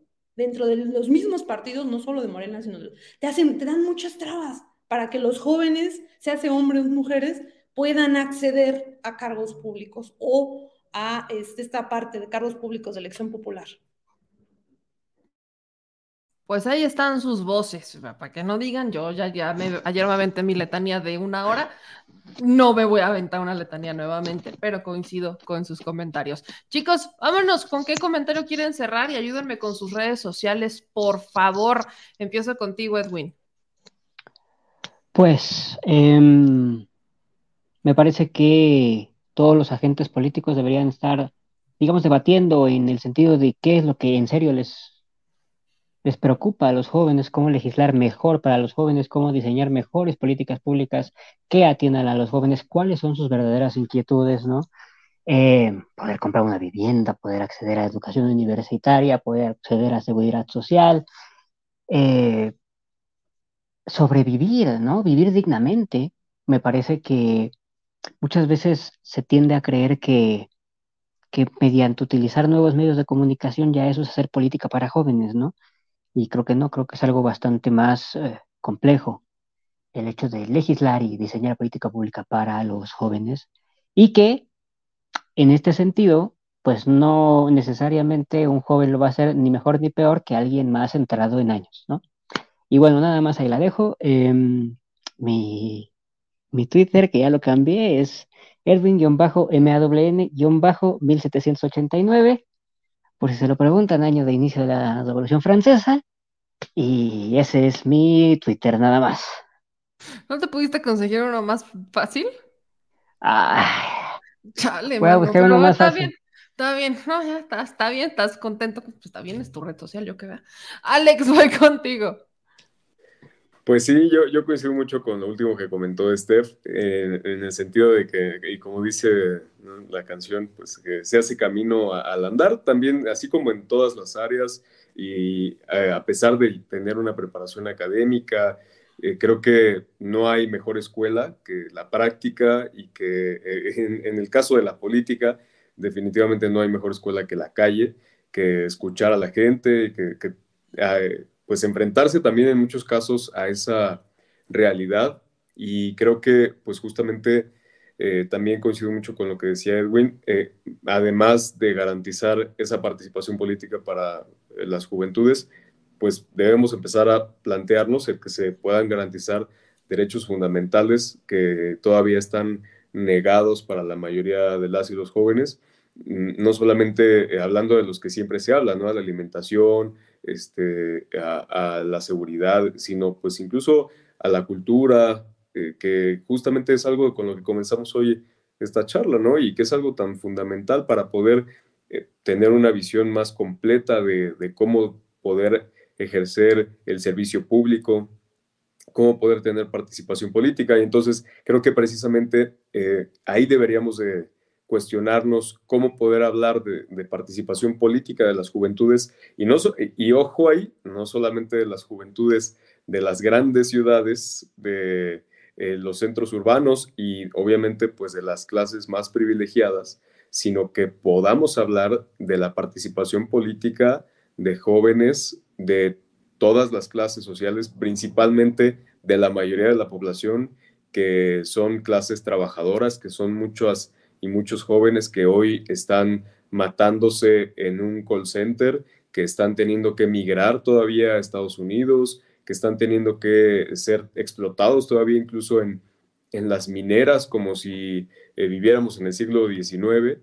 y que creo que precisamente ahí debe de estar centrada la atención en este momento, en garantizar eh, mejores condiciones para eh, todas esas juventudes, que podamos medir ya cambios sustanciales en los próximos años eh, que vienen de la cuarta transformación, para que ya en su momento, pues claro que podamos hablar de, de cómo, producto de esos derechos ganados para las juventudes, hay mayor participación política. Pero creo que también, pues obviamente es una gran responsabilidad de Morena, siendo el partido mayoritario, siendo el partido que encabeza, por supuesto, eh, pues la, cuarta transformación, que al interior de Morena, pues está dando eh, y se acelere esta transformación para poder eh, incluir más a las juventudes en todo tipo de espacios, ¿no? De participación. Entonces creo que sería eso, yo ahí la dejaría y pues nos encontramos en redes como arroba alejandro 4T-bajo y Alejandro Torres en las demás redes. Y pues un abrazo a todos. Manuelito, vas tú. Gracias, Meme, como siempre privilegiado de compartir la mesa. Y yo nomás cerraría con una frase de, del poeta Alfredo Citarrosa, que en algún momento dice, qué tibieza, qué tristeza en mi país al amanecer yo creo que define perfectamente esta situación y sobre todo con lo que va a venir ahora con la oposición. Si uno piensa que esto de los conciertos es lo más intenso que traen, no, no, no, no, no, no, no. Cuando venga agosto, cuando venga junio, que no están para nada lejos, están en la vuelta de la esquina, ahí es donde se van a poner buenos los trancazos, no solamente enfrente, sino también en casa a ver quién sale vivo. Mi querida Meme, yo te agradezco mucho. Nuestras redes sociales en todas son eh, Manuel Pedrero, eh, principalmente en YouTube, donde por supuesto ahí los invitamos a que se suscriban, y en Twitter como arroba yo soy Pedrero, en Facebook también, e Instagram no, porque es tan pacífico que no merece que se contamine de política. Así que ahí, ahí eh, nos encuentran en redes sociales. Un fuerte abrazo a Edwin, a Steph, a Ale y al señor productor que anda por ahí. Un abrazo. Gracias a todos y pues voy contigo, mi querida Steph, tu cierre y tus redes. Muchísimas gracias, Meme. Como siempre, un gusto estar aquí compartiendo mesa. Este, ya, ya nos habíamos ausentado un poquito, pero ya estamos aquí de regreso. Y como siempre, pues tocando grandes temas. Y sí, eh, pues retomando lo que comenta Manuel, vienen cosas fuertes. Ahorita ya lo estamos viviendo en el Estado de México, en Coahuila, pero eso no va a hacer nada a lo que se viene un día después de esta elección del 4 de junio a partir del día 5 de junio, eh, por el mismo proceso interno que viene dentro del partido, dentro del movimiento, pues va a haber muchas cosas. Y yo creo que me atrevo a decir que, pues sí, golpes hasta por debajo de la mesa, como bien menciona Manuel, dentro de casa, y por supuesto, pues del lado opositor van a estar con todo. Yo creo que lo único que se debe de hacer desde estos canales, desde nuestras trincheras, es pues el llamar a la unidad, eh, porque de repente veo en Twitter ya las cosas como muy, muy medias agresivas por los diferentes este, adeptos de los grupos y creo que va más allá de eso, de si me cae bien o no me cae bien cierto personaje. Creo que tenemos que llamar a la unidad para poderle hacer un frente realmente fuerte a la oposición, porque tampoco va a ser un día de campo, eh, no porque ellos tengan los mejores personajes, sino creo que por la situación de que ellos aprovechan las debilidades que hay internas, eh, que pueda haber, las fracturas internas que pueda haber. Caso concreto, aquí en la Ciudad de México eso pasó, no se perdieron eh, varias alcaldías por casualidad, fue a través de estas fracturas y bueno, más factores. Entonces, para que no pase lo que pasó en el 21 en la Ciudad de México, tiene que haber una unidad con todos estos grupos y hacerle frente precisamente a este lado conservador, que realmente es allá afuera donde está el, verdadero, pues no enemigo, pero sí el opositor. Muchísimas gracias y en mis redes sociales como Stephanie Lavalle 7, TikTok y en todas las demás redes sociales como Stephanie Lavalle. Pues muchas gracias chicos, a ver cuándo se vuelve a juntar la mesa completa y yo les mando un abrazo, ya quedaron sus opiniones y pues esto fue México a mi diestro. Les mando un abrazo a todos. Gracias, meme.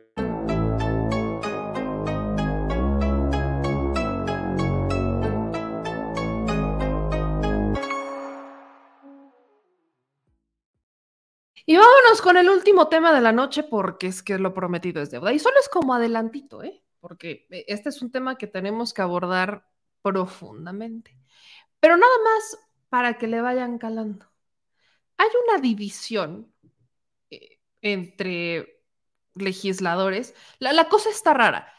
Se promueve o se, se, se presenta una reforma para modificar algunas cuestiones del Tribunal Electoral del Poder Judicial de la Federación.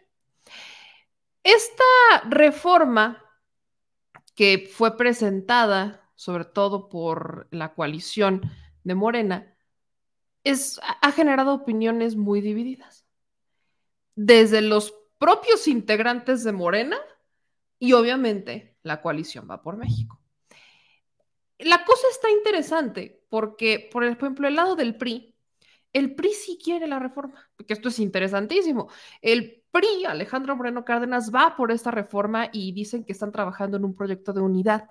Esta es una reforma que vienen posponiendo, o sea, las reuniones las tienen en, las comisiones de puntos parlamentarios y entonces luego la vuelven a posponer y luego otra vez se vuelven a juntar y luego la vuelven a posponer y así se le van dando largas. Entonces, esta semana no fue la excepción porque ya todo se iba perfilando a que se aprobara esta reforma que pretende limitar sobre todo al Tribunal Electoral.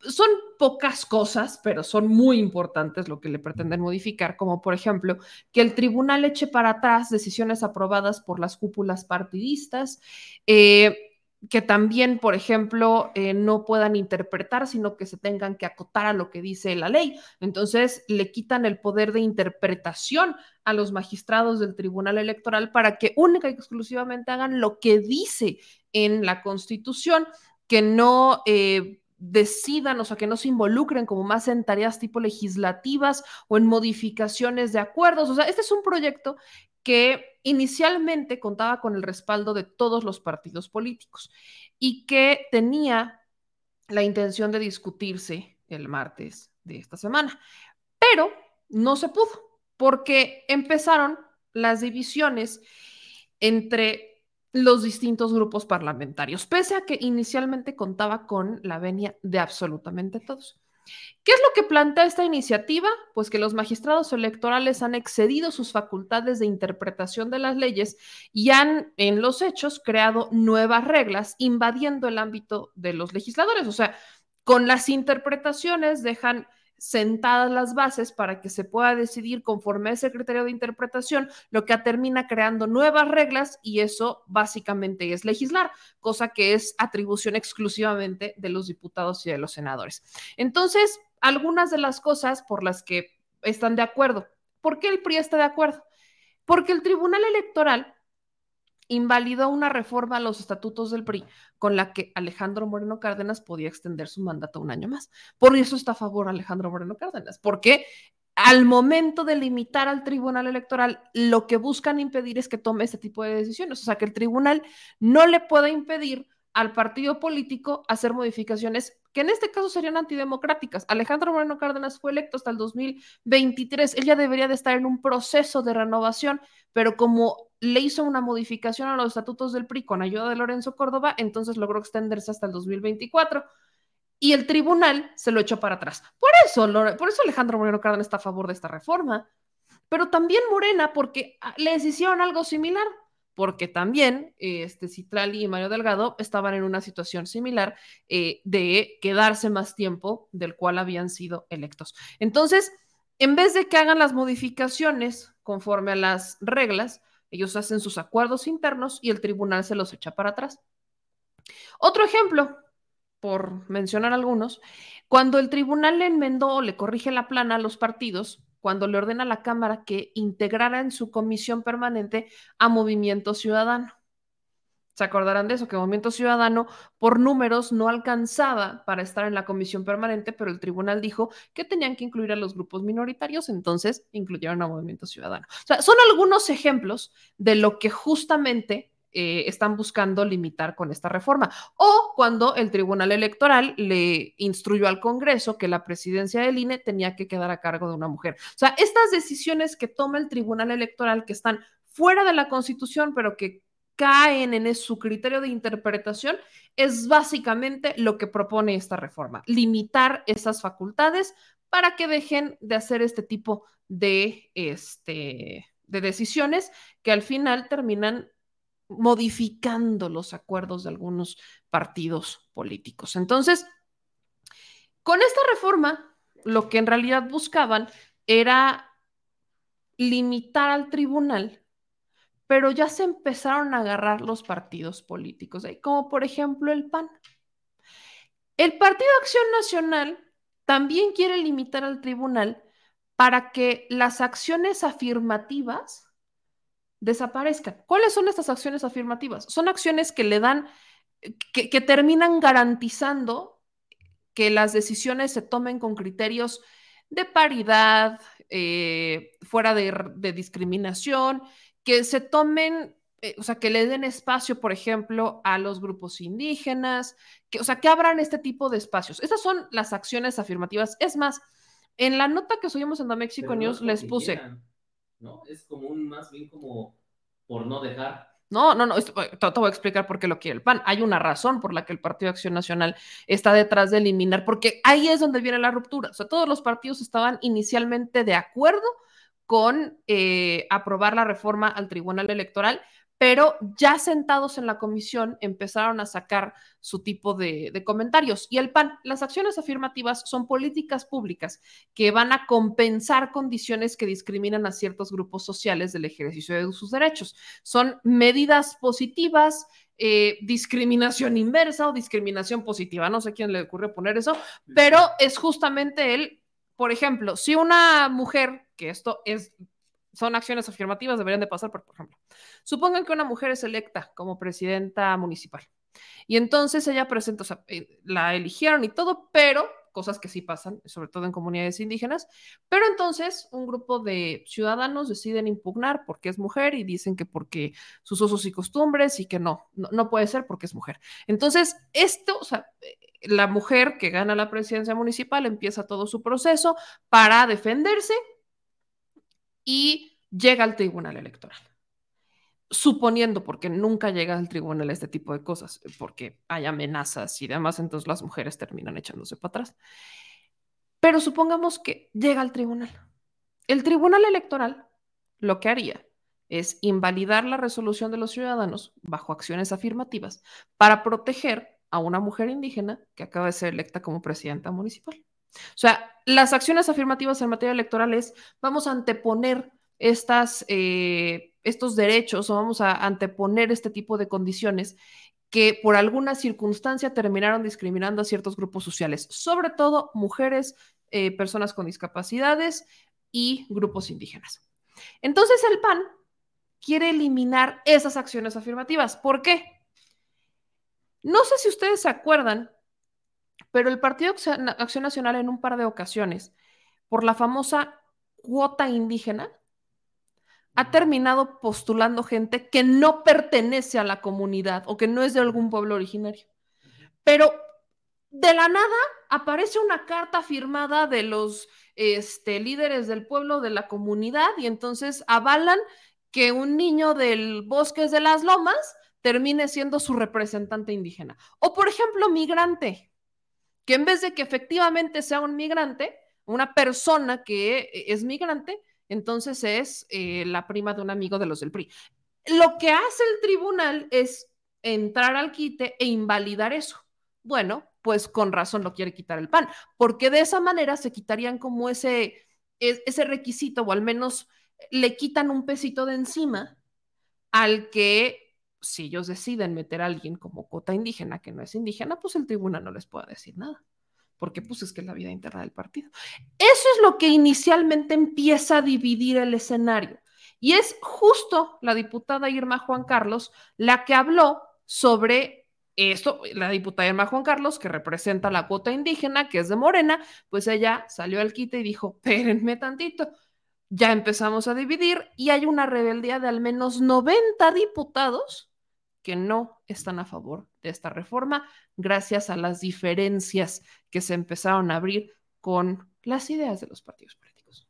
Saben bien eh, que hay sentencias que han emitido, se han emitido por parte de la Corte, por parte de los tribunales, en donde se reconoce que los congresos han sido omisos, donde se reconoce que los partidos no han eh, respetado derechos políticos electorales de los grupos minoritarios y quién nos garantiza que ahora sí lo harían, dándole la exclusividad al, al, al, al, Congreso para checar este tema. En este caso se le quita las atribuciones al tribunal para, eh, pues de alguna manera, garantizar eh, el, el, acceso al derecho eh, político electoral de los grupos minoritarios. Diputada, ¿esto, escrito, cómo condiciona el voto o, bueno, la Evidentemente, la diputada Irma Juan Carlos pues está en contra de que se dé este tipo de condicionamiento. Aquí les voy a compartir otro video donde vuelve a hablar del tema las personas adultas mayores, eh, los, los, grupos vulnerables, ¿no? En, en, este caso, personas migrantes, eh, personas jóvenes, eh, personas afromexicanas, eh, digamos que va en contra de lo que nosotros ya habíamos aprobado en el Plan B, donde reconocemos incluso una participación en porcentaje y en número de distritos a los grupos, este, en este caso minoritario. Entonces esta, esta posición de, de la negociación entre PAN y Morena pues no tiene que ver con que en Morena quieren salvar la dirigencia de Mario Delgado a través de esta reforma? No. ¿Qué cambio les están pidiendo sacrificar las acciones afirmativas para salvar a Mario Delgado? No, no, no, no. Más bien tiene que ver con, con una, eh, pues a lo mejor una presión que está en este caso ejerciendo el PAN para acompañar a Morena en, en, en esta iniciativa de ponerle límites al tribunal para que no invada otras eh, esferas, eh, otras competencias. Diputada, en este caso el, la mordaza que le quieren poner al TRIFE, pues sí perjudicaría en algunas acciones que tomen los partidos políticos en contra de estas minorías.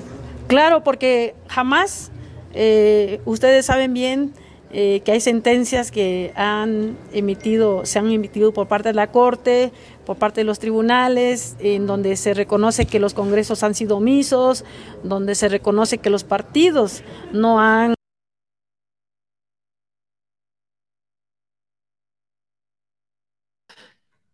Para ponérselos más simple, el Partido Acción Nacional, y solo, y esto es en la Cámara de Diputados, por eso les digo que la cosa anda muy complicada, porque en el Senado es otro boleto.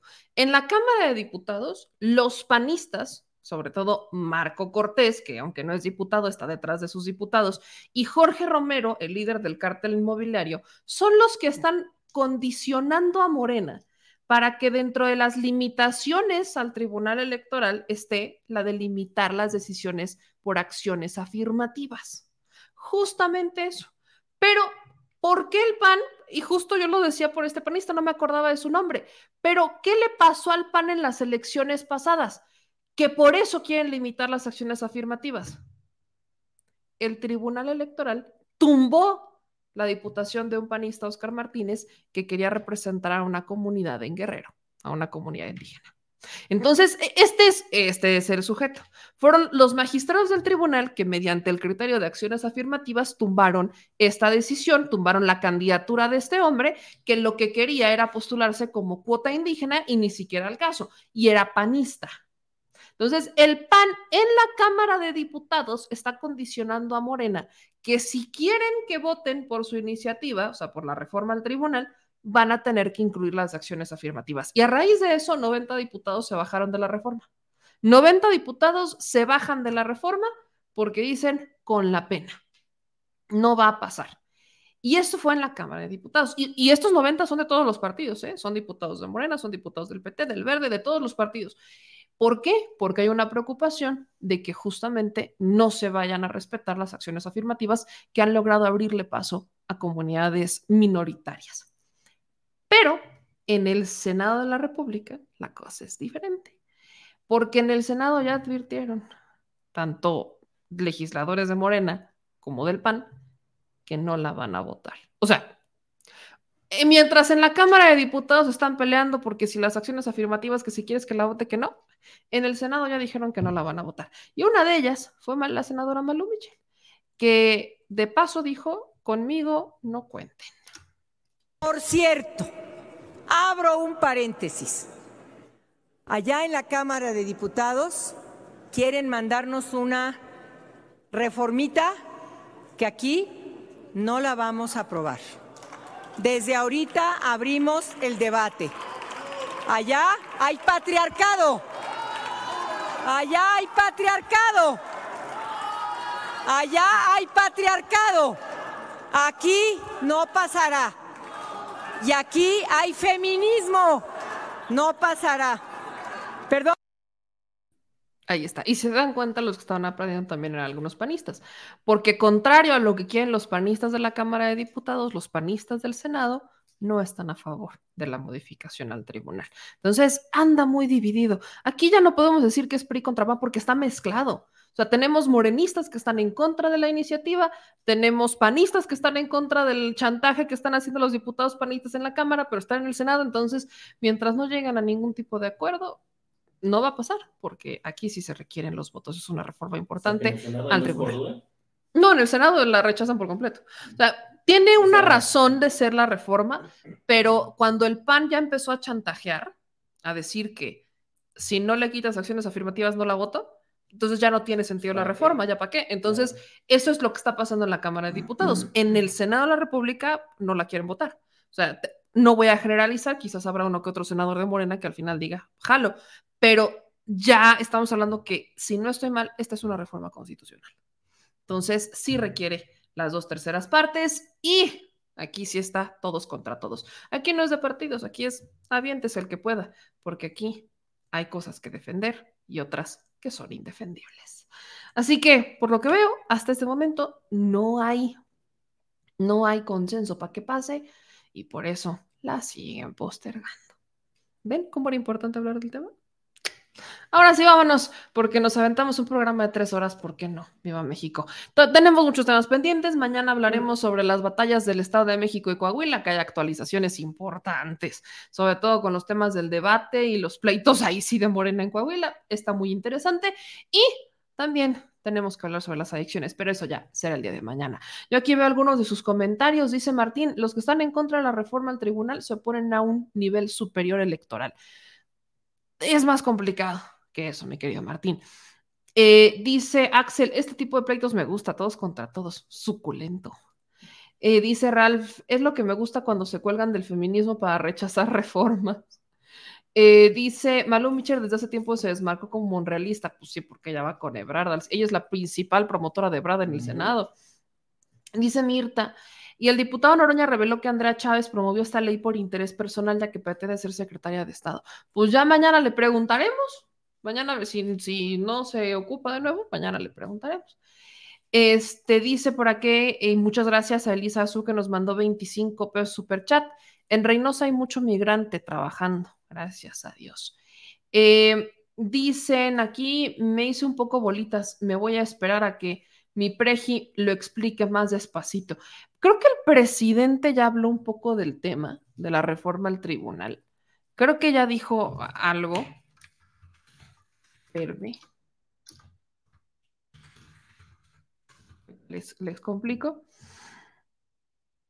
Bueno, el presidente dice, o sea, de hecho, e, él no, lo, no conoce la reforma, justo lo dijo el día de ayer, no conoce la reforma al, al tribunal, pero critica al tribunal. Entonces, no está ni a favor ni en contra, no conoce la esencia de esta reforma que se está proponiendo, pero dice que no ve con buenos ojos al tribunal, algo que no es novedad porque ya lo ha dicho en más de una ocasión. Ahí está.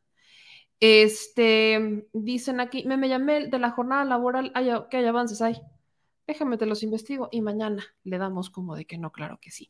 Por lo pronto vámonos a descansar, mi gente, porque ya casi va a ser la una. Que pasen ustedes una excelente noche madrugada, ya es jueves de San Bandunga. Así que cuídense de mucho y por favor nos vemos mañana a partir de las nueve de la noche. Dice Maximiliano, yo tengo que leerte el comentario de Maximiliano. Producer, yo por usted me desvelo ya casi a las tres de la mañana, pero con estar aquí apoyando, aquí anda tu fan. Gracias, Maximiliano. Eso es Tokio. Pues nos vemos mañana, mi gente linda. Cuídense de mucho, por favor, y que pasen una excelente noche. Yo soy Ben Bellamel y ya saben que las netas aquí se dicen al chile. Nos vemos mañana. Adiós.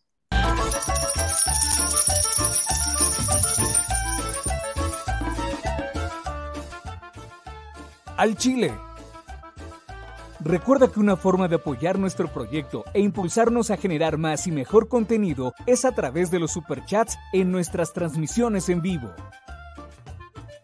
Solo tienes que dirigirte al recuadro donde escribes mensajes, darle clic al símbolo de moneda, colocar los datos de tu tarjeta bancaria, el monto a donar y de forma inmediata se verá reflejado en un recuadro de color con el mensaje de tu preferencia. Otra manera, por si no nos alcanzas a ver en vivo, es ir a la descripción de nuestro video de YouTube, darle clic a la liga de PayPal y repetir el proceso como en los superchats. Ese recurso llegará directo a nuestra cuenta bancaria. En Facebook también puedes apoyarnos de forma mensual. En el inicio de nuestra página encontrarás el botón Quiero colaborar. Ahí podrás adquirir una membresía que nos impulsará a seguir combatiendo la infodemia desde esta plataforma.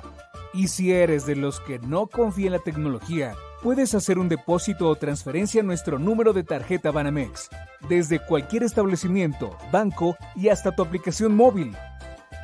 Anótalo. El número es 4766-8415-9203-0897. Recuerda, esto es completamente voluntario. Y es una forma de apoyar e involucrarte más con este proyecto independiente. Hazlo tuyo y comparte.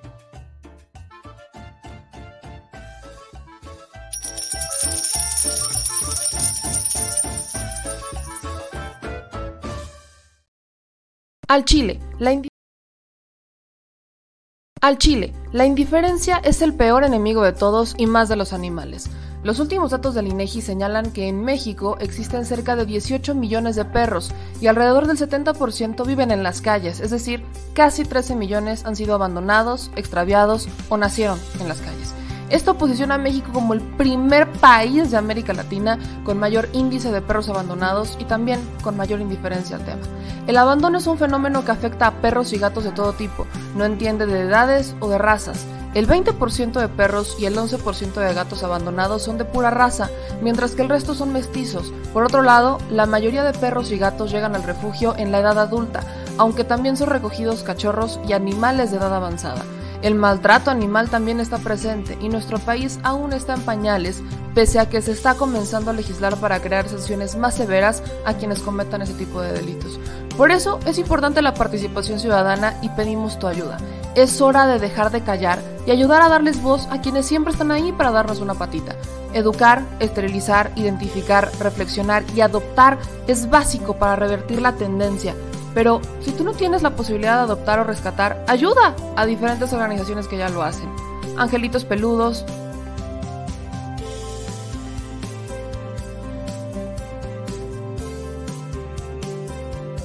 Amor sin raza,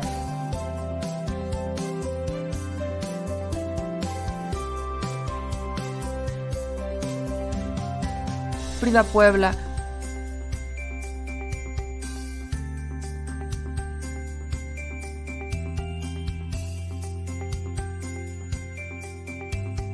Rivera Rescue,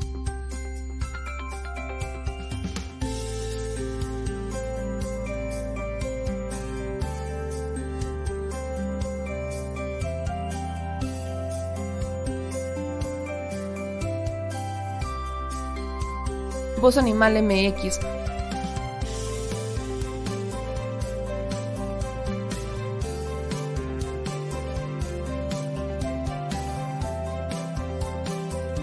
el Albergue San Cristóbal,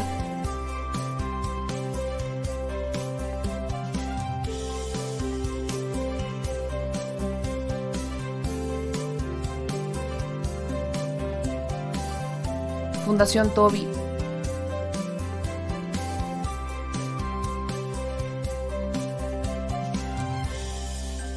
Patitas Invisibles son algunas de las organizaciones a las que constantemente donamos y apoyamos, pero no es suficiente.